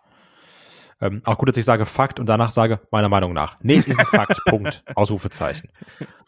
Und das Ding musstest du erstmal beheben, weil ein Siri nimmt einem Roman Reigns den Koffer nicht ab. Und der stört auch damit mit seinem Koffer. Der rennt immer doof raus und es ist dieses, ja, wir müssen damit spielen, aber es passiert eh nicht und es will auch eigentlich keiner sehen. Ne? Also es war ja wirklich dieses, der, der Chosen One von Vince McMahon. Vince McMahon war nicht mehr da man hat eh gemerkt, es ist äh, so einen anderen Weg eingeschlagen. Man dachte jetzt erst, vielleicht verschwindet er komplett, casht ein. Das haben dann noch ein paar Leute versucht zu rechtfertigen. Ähnlich wie beim IC-Belt, wo wir gerade gesagt haben, so ein Turnier ist ja ganz gut. Das ja, aber es lenkt doch auch Wertigkeit auf den US-Belt, wenn ihr dafür versucht einzucashen. Nee, in erster Linie zeigt es, Theory ist ein richtiger Dummkopf und verkackt dann auch noch. Das ist ein bisschen das Problem dabei. Aber letztendlich hat's meiner Meinung nach so dem aktuellen Series sehr, sehr gut getan, weil danach hat sich der Charakter gewandelt. Der war ja sowieso schon seit dieser Triple H-Zeit nicht mehr so stark, der, ich bin jetzt der witzige Selfie-Guy, der goldene Eier klaut, sondern man hat sie so ein bisschen anders aufgegriffen. Der war danach ernster, der war ruchloser, der war auch nicht mehr so dumm, der war schlauer als vorher. Ja. Und hat dann ja auch auf dem Weg dann sogar noch geschafft, in späteren, äh, paar Wochen später, den US-Belt sich zu holen. Ja. Also von daher, dieses Kofferloswerden ist so im gesamten WWE-Kosmos schon die bessere Entscheidung gewesen. Sehe ich ganz genauso. Also das war die richtige Entscheidung. Klar, dieser Moment, da denkt man sich erstmal, ah, Theory wird begraben und ne, was wird aus dem Money in the Bank Koffer oder sonst irgendwas. Aber für Theory war es letztlich der richtige Weg, weil ihm man ihn danach ähm, quasi gerepackaged hat, ähm, diesen alten Selfie-Charakter entfernt hat und stattdessen dann eben einen neuen, ernsthafteren, kalkulierteren Heal aus ihm gemacht hat. Alles richtig gemacht, bin ich ganz ehrlich. Also mir gefällt ein Siri jetzt bedeutend, bedeutend besser, als das zuvor der Fall gewesen ist und ist auch jetzt jemand mit dieser neuen Persönlichkeit, wo man sagen kann, den kann man eben auch ernst nehmen, auch innerhalb dieser Division und gegen diese Gegner, die er dann vor der Brust hat. Und das sind ja dann so Leute wie Lashley und Seth Rollins und so weiter passt schon, passt schon. Also bin ich äh, mit dabei. Ja, Kai, und dann haben wir noch einen Belt zu Grabe getragen. Dein 24-7-Belt ist Geschichte. Ja, absolute Frechheit. also, Nikki Cross gewinnt den 24-7-Belt und schweißt ihn dann weg. Ähm, ich bleibe immer noch der Meinung, dass man da was daraus machen können, wenn man da vernünftige Schreiber dran setzt, ähnlich wie damals bei Drake Maverick und R-Truth, dass man da so ein schönes Social Media Ding draus machen kann, was heutzutage auch einfach wichtig ist. Mach es ein paar geile TikToks draus, wird ein bisschen gedanced, wird ein bisschen gepinnt, wird ein bisschen Champ gemacht. Ja. Ne? Also ich, wie gesagt, ich, ich bin weiterhin der Überzeugung, dass das funktionieren könnte. Natürlich nicht als ernstzunehmendes Ding, aber gerade so Social Media und Hausschau-mäßig hättest du damit arbeiten können. Ja. Ja. Ne? Triple H nicht alles richtig gemacht. Ja. Und außerdem, Nikki Cross hat es auch neben dem Mülleimer geschmissen, das muss man auch sagen, und nicht in den Mülleimer. Naja, also ich vermisse den Belt nicht, bin ich ganz ehrlich. Und ich, auch da, das hat sich tot erzählt und ich bin ganz glücklich, dass er wieder weg ist. Mal gucken, ob wir den nochmal wiedersehen in irgendeiner Form. Was wir auf jeden Fall jetzt auf großer Bühne gesehen haben, Richtung Survivor Series, lieber Kai, das wurde auch schon ähm, eher im Oktober angekündigt. Das waren natürlich die Wargames, die, die ihren Weg von NXT auf die große Bühne WWE Survivor Series hier ähm, gebracht haben. Und dann natürlich, ja, die Bloodline, wenig überraschend, stand da im Fokus im Main Event dann eben gegen ja, die Brawling Brutes auf der einen Seite mit Ehrenmitglied Drew McIntyre und äh, Kevin Owens, der sich hier noch auf die Seite gestellt hat und dann eben ja so ein bisschen Unsicherheit mit reingebracht hat, gerade was äh, die Personalie Sami Zayn angeht und diese Survivor Series war ja auch sehr stark geprägt, auch durch die Vignetten und den Aufbau mit dem Faktor, ja, was wird aus Sami Zayn? Wird er wird er dann doch vielleicht zu Kevin Owens wechseln? Wird er dafür sorgen, dass die Bloodline verliert? Macht er Fehler? Wie dem auch sei. Und da muss man sagen, das hat man dann auch ganz gut aufgezogen. Auch wenn du kein Freund von den Wargames-Matches bist, muss man ja sagen. Genau, Wargames immer langweilig, prinzipiell. Aber hier Storyline-mäßig haben sie es wirklich gut gelöst, meiner Meinung nach.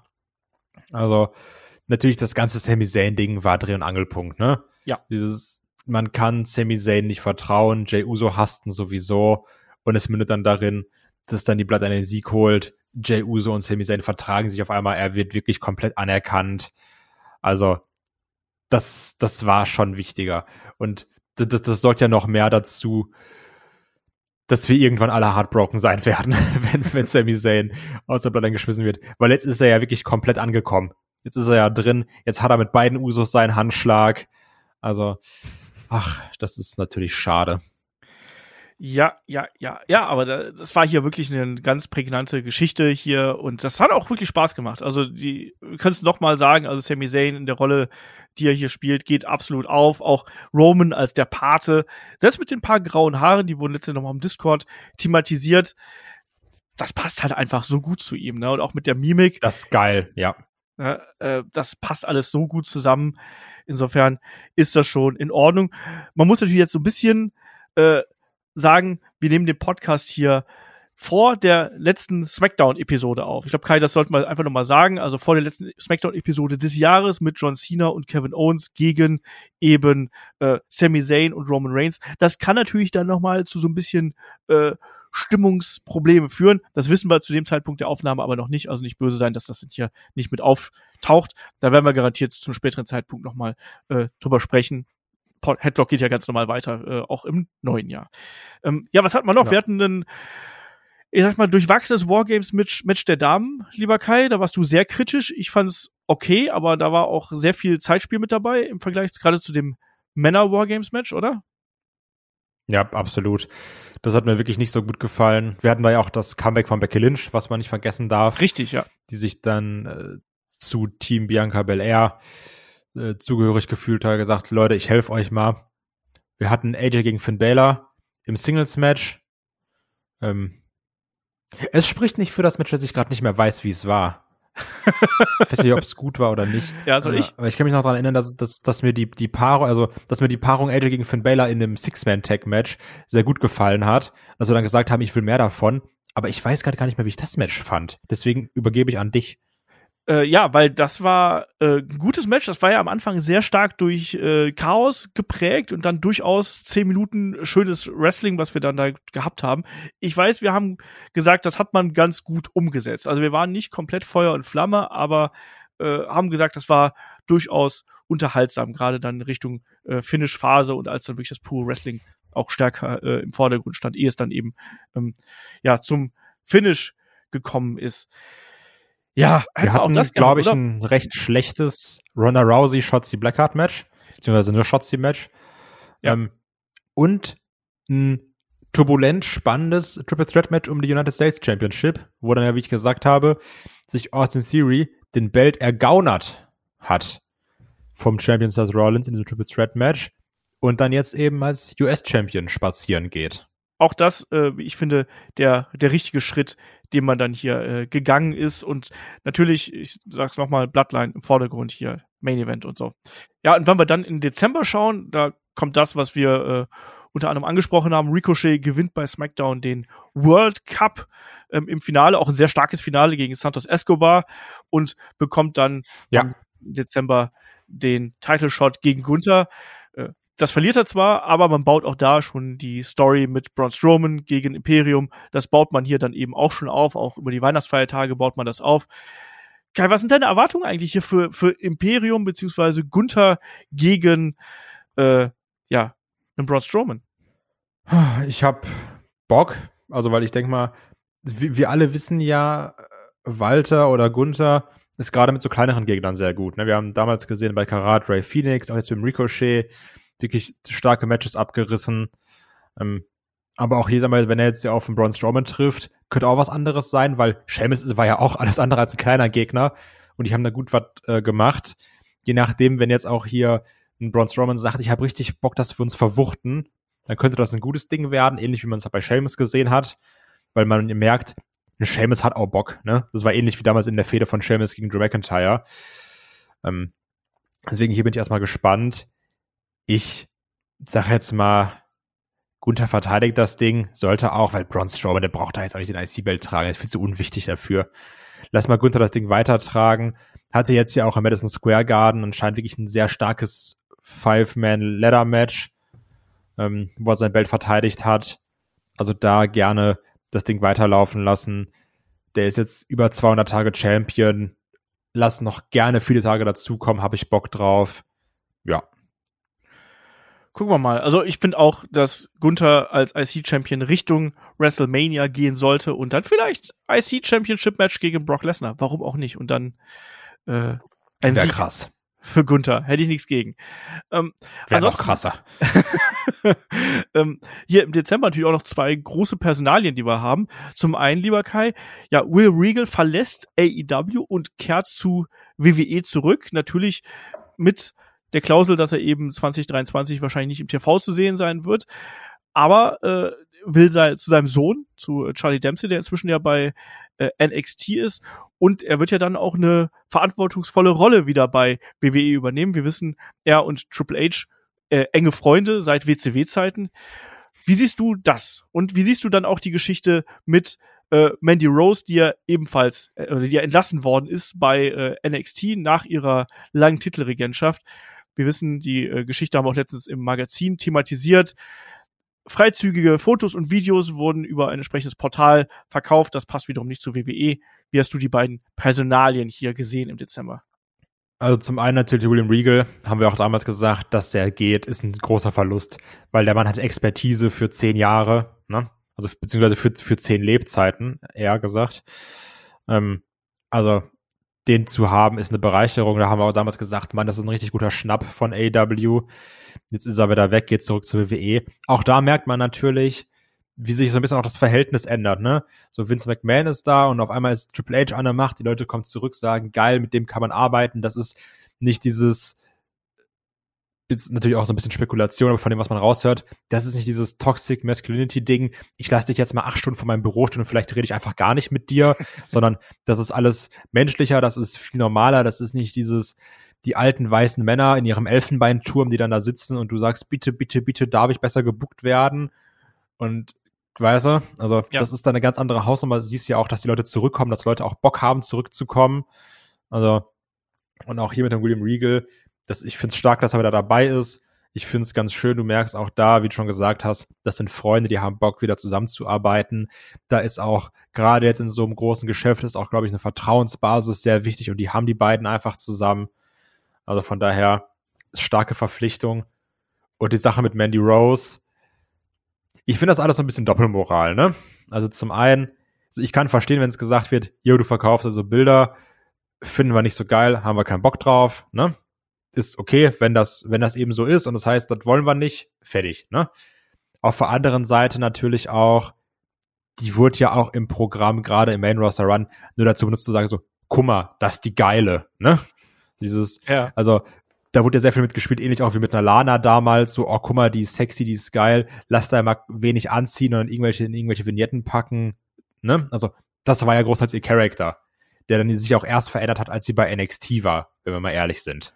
Naja, auch da war sie ja die, die durchaus sehr wenig getragen hat und die sich auch sehr sexy Ja, natürlich, präsentiert also klar, auf sexy sind ja fast alle getrimmt, ne? War ja auch so ein bisschen dieses Ding, was damals bei Ember Moon rauskam, wo so heißt, ja, ihr müsst euch mehr sexy anziehen, ne? Ja. Also bei Mandy Rose sowieso Haare, große gemachte Titten, Bums fertig, so dieses Schema F Diven Look, wenn man jetzt Ja. mal ehrlich ist, ne? Das gehört ja auch zu Toxic Attraction auch so ein bisschen Und- damit dazu, ja. Genau. Und jetzt dann zu sagen, ja, aber wenn du damit selber dann Geld machst, dann nicht, ne? Und auch da, ich glaube, die wird da jetzt, oder nee, nicht, ich glaube, das ist einfach so, die wird da viel mehr Geld mitmachen, als mit ihrem WWE-Vertrag. Ist ja einfach so, auch wenn man jetzt hieß, die hat dann nach ihrer Entlassung in den ersten zwei Wochen eine halbe Million gemacht. Und wenn ich dann im Internet so dumme Kommentare lese wie, ja, das wird aber runtergehen, so, Junge, die hat eine fuck halbe Million gemacht. Ihr WWE-Vertrag war davon vielleicht ein Drittel, Alter. Pack dir mal an deinen dummen Kopf. So, so, ja, dann geht's halt runter. Dann sind's 300.000. Ist immer noch das Doppelte ihres Gehalts, was sie für Wrestling bekommt. Ne, also, Mann, ich würde auch lieber ein paar Bilder von mir verkaufen, mal irgendwie sagen so, hier Kai, zeig mal Fuß, Alter. Weißt du? Und dann, und dann sagen Leute, ja, wird aber weniger. Ja, ist doch scheißegal, ist immer noch mehr. Und sie muss keine Bums nehmen. Also ich finde immer so, wie dumm manche Leute im Internet sind, ne? Also, das ist doch viel einfacher zu sagen, ich mache da so ein paar Bilder von mir, als, als zu catchen. Und dann sagen so, ja, das bleibt aber nicht immer eine halbe Million. Ja, ist doch scheißegal. So, Mann, 300.000 sind auch gut. Ich find's gut, dass sich das so ich triggert, ey. Ne? Ey, nämlich triggert einfach Dummheit im Internet, ne? Das ist das Problem. Also, so, ja, die wird aber nicht immer für eine halbe Million machen. Ja und? Die hat bei WWE irgendwie 100.000 Schieß mich tot bekommen. Ist doch, ist doch Jucke, Alter. Das waren zwei Wochen. Das andere ist ein Jahr. So, bist du scheiße? Verstehe ich nicht. Kai, erstmal Ja, das waren meine zwei Minuten zu dem Thema. sagen, okay. Ich, ich lasse das unkommentiert. Nee, ähm. äh, Ich bin da auch dabei. Also ich finde auch den Grund ein bisschen fadenscheinig und ähm, das ist, weiß ich nicht, ich glaube, das hätte man auch anders lösen können, als man das jetzt hier getan hat. Da hätte man nicht so ganz klar einen Cut ziehen müssen. Aber hat man getan. Ähm, ist halt so, Mandy Rose geht's offensichtlich auch gut. Allen geht's gut. Das ist mir sehr wichtig, äh, jetzt zum neuen Jahr, dass es allen gut geht. Und wir werden sehen, wie es weitergeht. Das Gold, das Gold hat sie an ähm, Roxanne Perez abgegeben. Da gab's ja ähm, das NXT äh, Deadline äh, PLE. Und da gab's ja auch die Iron Survivor Challenges, lieber Kai. Da haben wir ja auch zuletzt die Reviews zugemacht und da konnte ja Roxanne Perez ähm, das Iron Survivor Match der Damen gewinnen und äh, Grayson Waller das der Herren. Das der Herren war bedeutend besser als das der Damen, muss man äh, hier Ja. ganz klar sagen. Ähm, ansonsten, was haben wir noch gesehen? Wir hatten noch ähm, äh, New Day, die von SmackDown herab NXT Tech Champs sind. genau, die von SmackDown herabgestiegen sind und sich dort ähm, die äh, Tag Titles geholt haben. Und ja, die sind jetzt auch da, Kai. Ja, die sind auch da, sind NXT Tag Champs, haben natürlich meine Jungs entthront. Ähm, obwohl ich natürlich jetzt auch nichts dagegen habe, wenn ich dann in, in LA bin, New Day noch zu sehen bei, ist es Stand and Deliver? Ich glaube schon. Yes. Ähm, Ja. Also habe ich auch nichts gegen. Braun Breaker gegen Apollo Crews war nix, müssen wir nicht drüber reden. Aber auch da Grayson Waller, ich hätte jetzt auch nichts dagegen, wenn Braun Breaker den Belt verliert in naher Zukunft. Also man hat ganz klar gemerkt, es ist immer noch nicht alles Black and Gold, was glänzt, haha. Aber auch da muss man wirklich ganz klar sagen, guck dir den Verlauf von NXT an. Es gab Auf und Abs. Nichtsdestotrotz gab es ganz klar eine Steigerung. Also wir sind nicht mehr an dem Punkt, an dem wir am Anfang des Jahres waren. Ja, auf jeden Fall ein positiver Trend bei äh, NXT zu vermerken und ich glaube, damit kann man dann auch ins äh, neue Jahr quasi äh, hineingehen. Ansonsten haben wir eigentlich so alles Wichtige jetzt hier für dieses Jahr besprochen. Ich habe gesagt, wir nehmen den Podcast hier vor dem einzigen John Cena Match des Jahres auf, sprich, das können wir noch nicht bewerten, was da passiert. Das lassen wir einfach außen vor und ich glaube, bei einem zweieinhalb Stunden Podcast kann man eine Woche vielleicht auch mal hinten überfallen lassen oder eine Show, einen Tag eigentlich ja sogar nur.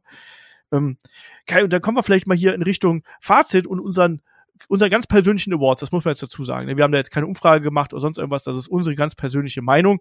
Und gehen wir doch hier einfach mal durch, Kai. Wer war denn dein Wrestler des Jahres bei WWE? Wrestler des Jahres, also es ist ehrlich gesagt ein bisschen billig, aber man muss es nehmen, weil er so stark performt. Es ist Roman Reigns. Geht nicht, also es geht nicht anders. Ich habe noch kurz überlegt, ob ich Cody nehmen soll, aber er war natürlich auch zu kurz da und Roman Reigns ist Dreh- und Angelpunkt des ganzen Dings. Roman Reigns macht SmackDown must see. Also Roman. Ja, da sind wir uns einig. Geht mir ganz genauso. Also ich hatte auch zwischendurch überlegt, ob ich Sami Zayn nehmen soll, weil der eben auch so eine prägnante Rolle das ganze Jahr über gespielt hat. Erst mit Johnny Knoxville und dann eben jetzt mit der Bloodline. Aber de facto führt Roman nun mal die erfolgreichste Show bei WWE an mit SmackDown. Der steht in den Main Events, der trägt beide Gürtel, der ist gerade der Superstar von WWE. Alles andere, ne, da, da kommt kein Rollins dran, da kommt auch kein weiß ich, Lashley dran oder auch kein Cody dran. Deswegen bei mir auch Roman. Ähm, Wrestlerin des Jahres, Kai. Ich habe viel hin und her überlegt und ich bin auch ehrlich gesagt nicht Fan davon, wie es dann teilweise läuft und auch von manchen Promos. Aber wenn man sich so das ganze Jahr anguckt und dem, was sie erreicht hat, ich finde, es ist jetzt eine etablierte Main-Eventerin. Ähm, an der Spitze der Damen-Division hat sich die letzten Jahre hochgearbeitet. Es ist eine Bianca Belair. Wir sind uns so einig. Ich weiß nicht, ob es daran liegt, dass wir zu viel miteinander podcasten oder so. Ich habe auch Bianca Belair bei mir auf der Liste stehen, ähm, gefolgt von Becky Lynch. Ja. So. Und ich sehe auch schon, dass wir auch bei dem Tag Team des Jahres uns einig sein werden, weil Tag Team des Jahres kann meiner Meinung nach nur können nur die Usos sein. Absolut. Also bin ich bei dir. Das können nur die Usos sein. Aber trotzdem ganz klar muss ich sagen, als wichtige Honorable Mention ähm, würde ich gerne auch noch die Brutes nennen. Ja. Weil ich hätte nie gedacht, dass die Kombination aus Butch und Rich Holland so gut funktioniert und sich so gut im Roster etabliert. Hätte ich niemals gedacht. Ja, das stimmt. So, ich glaube, jetzt, jetzt können wir ein bisschen diskutieren hier. Durchstarter des Jahres. Sami Zayn. Meiner Meinung nach. Also da muss man den nennen, weil der hat ja mit dem Johnny Knoxville-Ding einen zweiten und danach direkt einen dritten Frühling noch hinterhergepackt mit dem Bloodline-Ding. Also Sami Zayn ist für mich der absolute Durchstarter des Jahres. Da muss man da doch nicht diskutieren. Ja. ich habe ich hab auch Sami Zayn. Ich habe Sami Zayn gefolgt von Gunther. Ah, und dann Theory. Okay, ja, ich hätte, also Gunther natürlich, bin ich auch bei dir. Wen wir aber auch nicht vergessen dürfen, ist Seamus weil das Seamus in 2022 nochmal so brutal overkommt, wie wir dann auch bei Clash of the Castle gesehen haben, ne? Und auch in den Wochen danach und wie viel Bock die Leute auf Seamus hatten, ähm, hätte ich auch nicht nochmal gedacht, dass wir das nochmal sehen werden. Ich weiß genau, wir werden jetzt beide dasselbe Match des Jahres haben und wir werden auch beide dieselbe Show des Jahres haben. Ich weiß es ganz genau. Das stimmt. Match des Jahres ist Gunther gegen Seamus. Ja, bei der Show des Jahres. Genau. Clash at the Castle. ja. ja, ist halt so. Ja. Aber auch, und auch da beim Match des Jahres, äh, ich habe es schon ein bisschen durchscheinen lassen, was man auch noch erwähnen sollte, ist das Last Man Standing Match beim SummerSlam zwischen Brock und Roman. Und noch ähm, eins der allerersten Matches des Jahres mit Rollins gegen Roman Reigns ich würde auch noch äh, Cody gegen äh, Rollins mit reinwerfen. Welches? Das war Backlash? Ah, ja, ich, ich glaube, ich würde tatsächlich das erste nehmen, okay. weil das emotional so stark gewesen ist, weil mich das, also auch da ganz persönlich, ne, weil mich das persönlich so mitgenommen hat und weil der Moment so groß gewesen ist, auch wenn die Matches danach, das zweite war ein bisschen besser, aber war eben auf einer kleineren Bühne und ohne diesen Hype davor. Deswegen gehe ich mit dem ersten. Okay, ja, genauso auch wie ich, wie ich WrestleMania Nacht 1 als äh, Show des Jahres Platz 2 nennen würde. Ja, okay, ja, verständlich. So. Was ist denn für dich die, was war denn für dich die Enttäuschung des Jahres äh, 2022?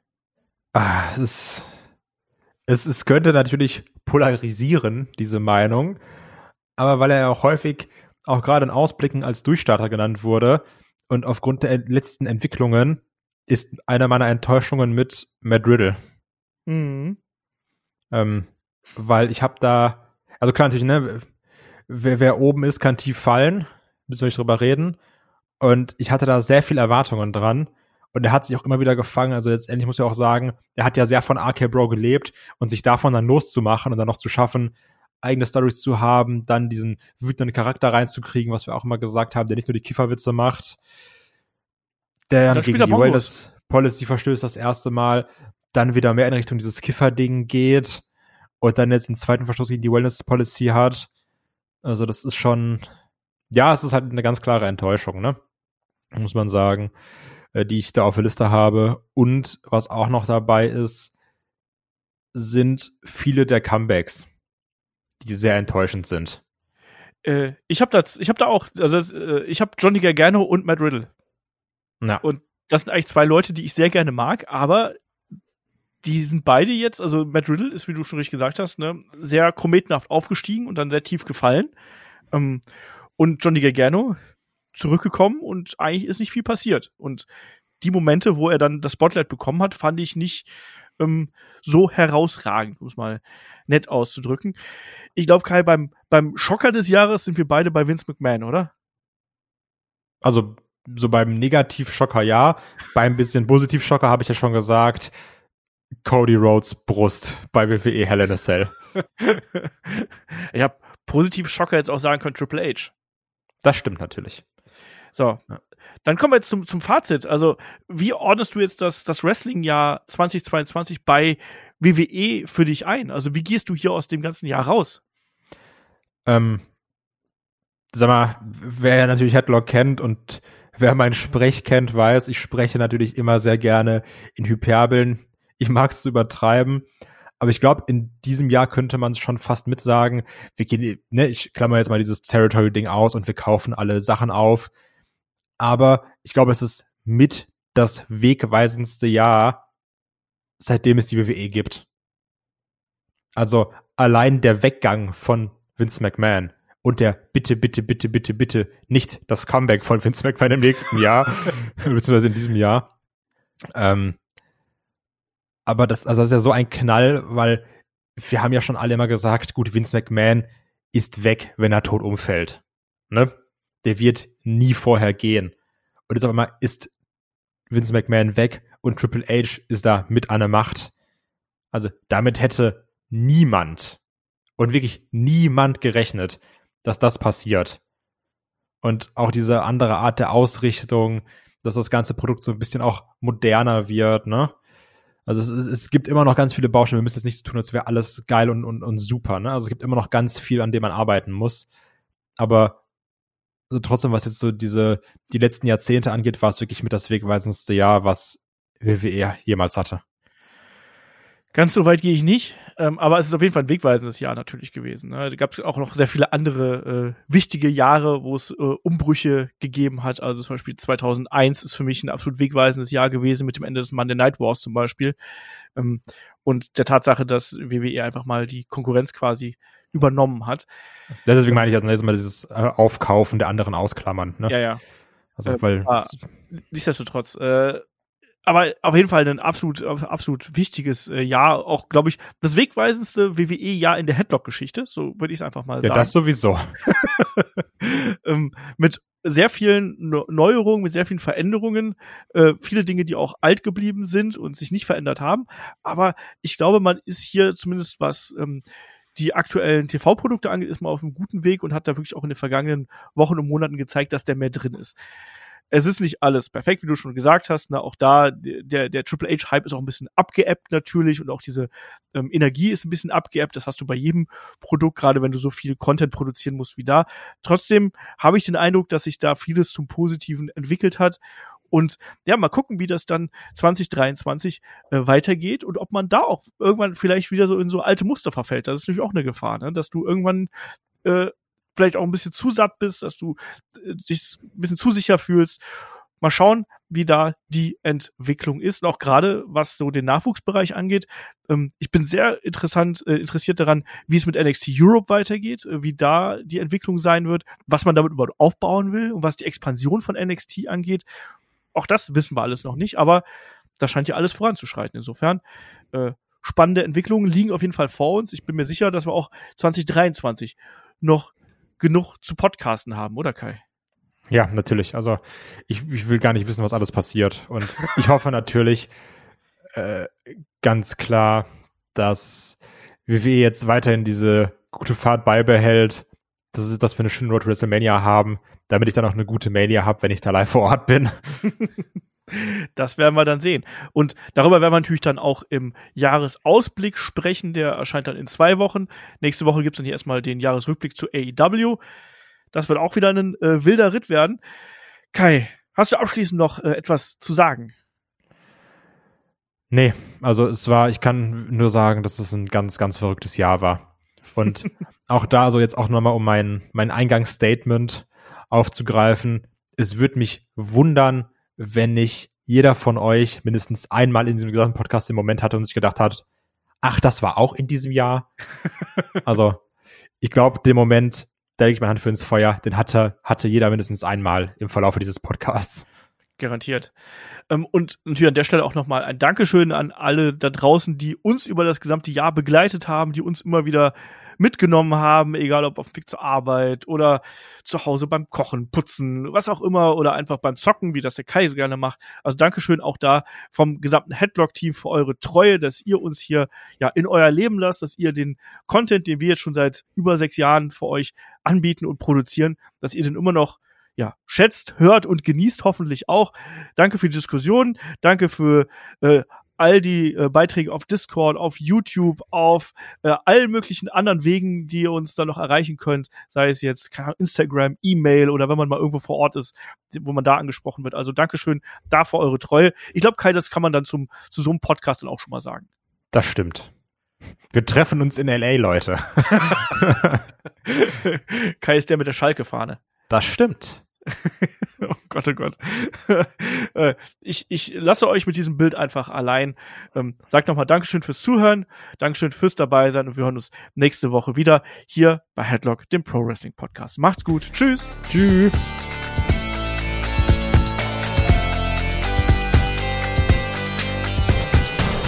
Headlock, der Pro Wrestling Podcast.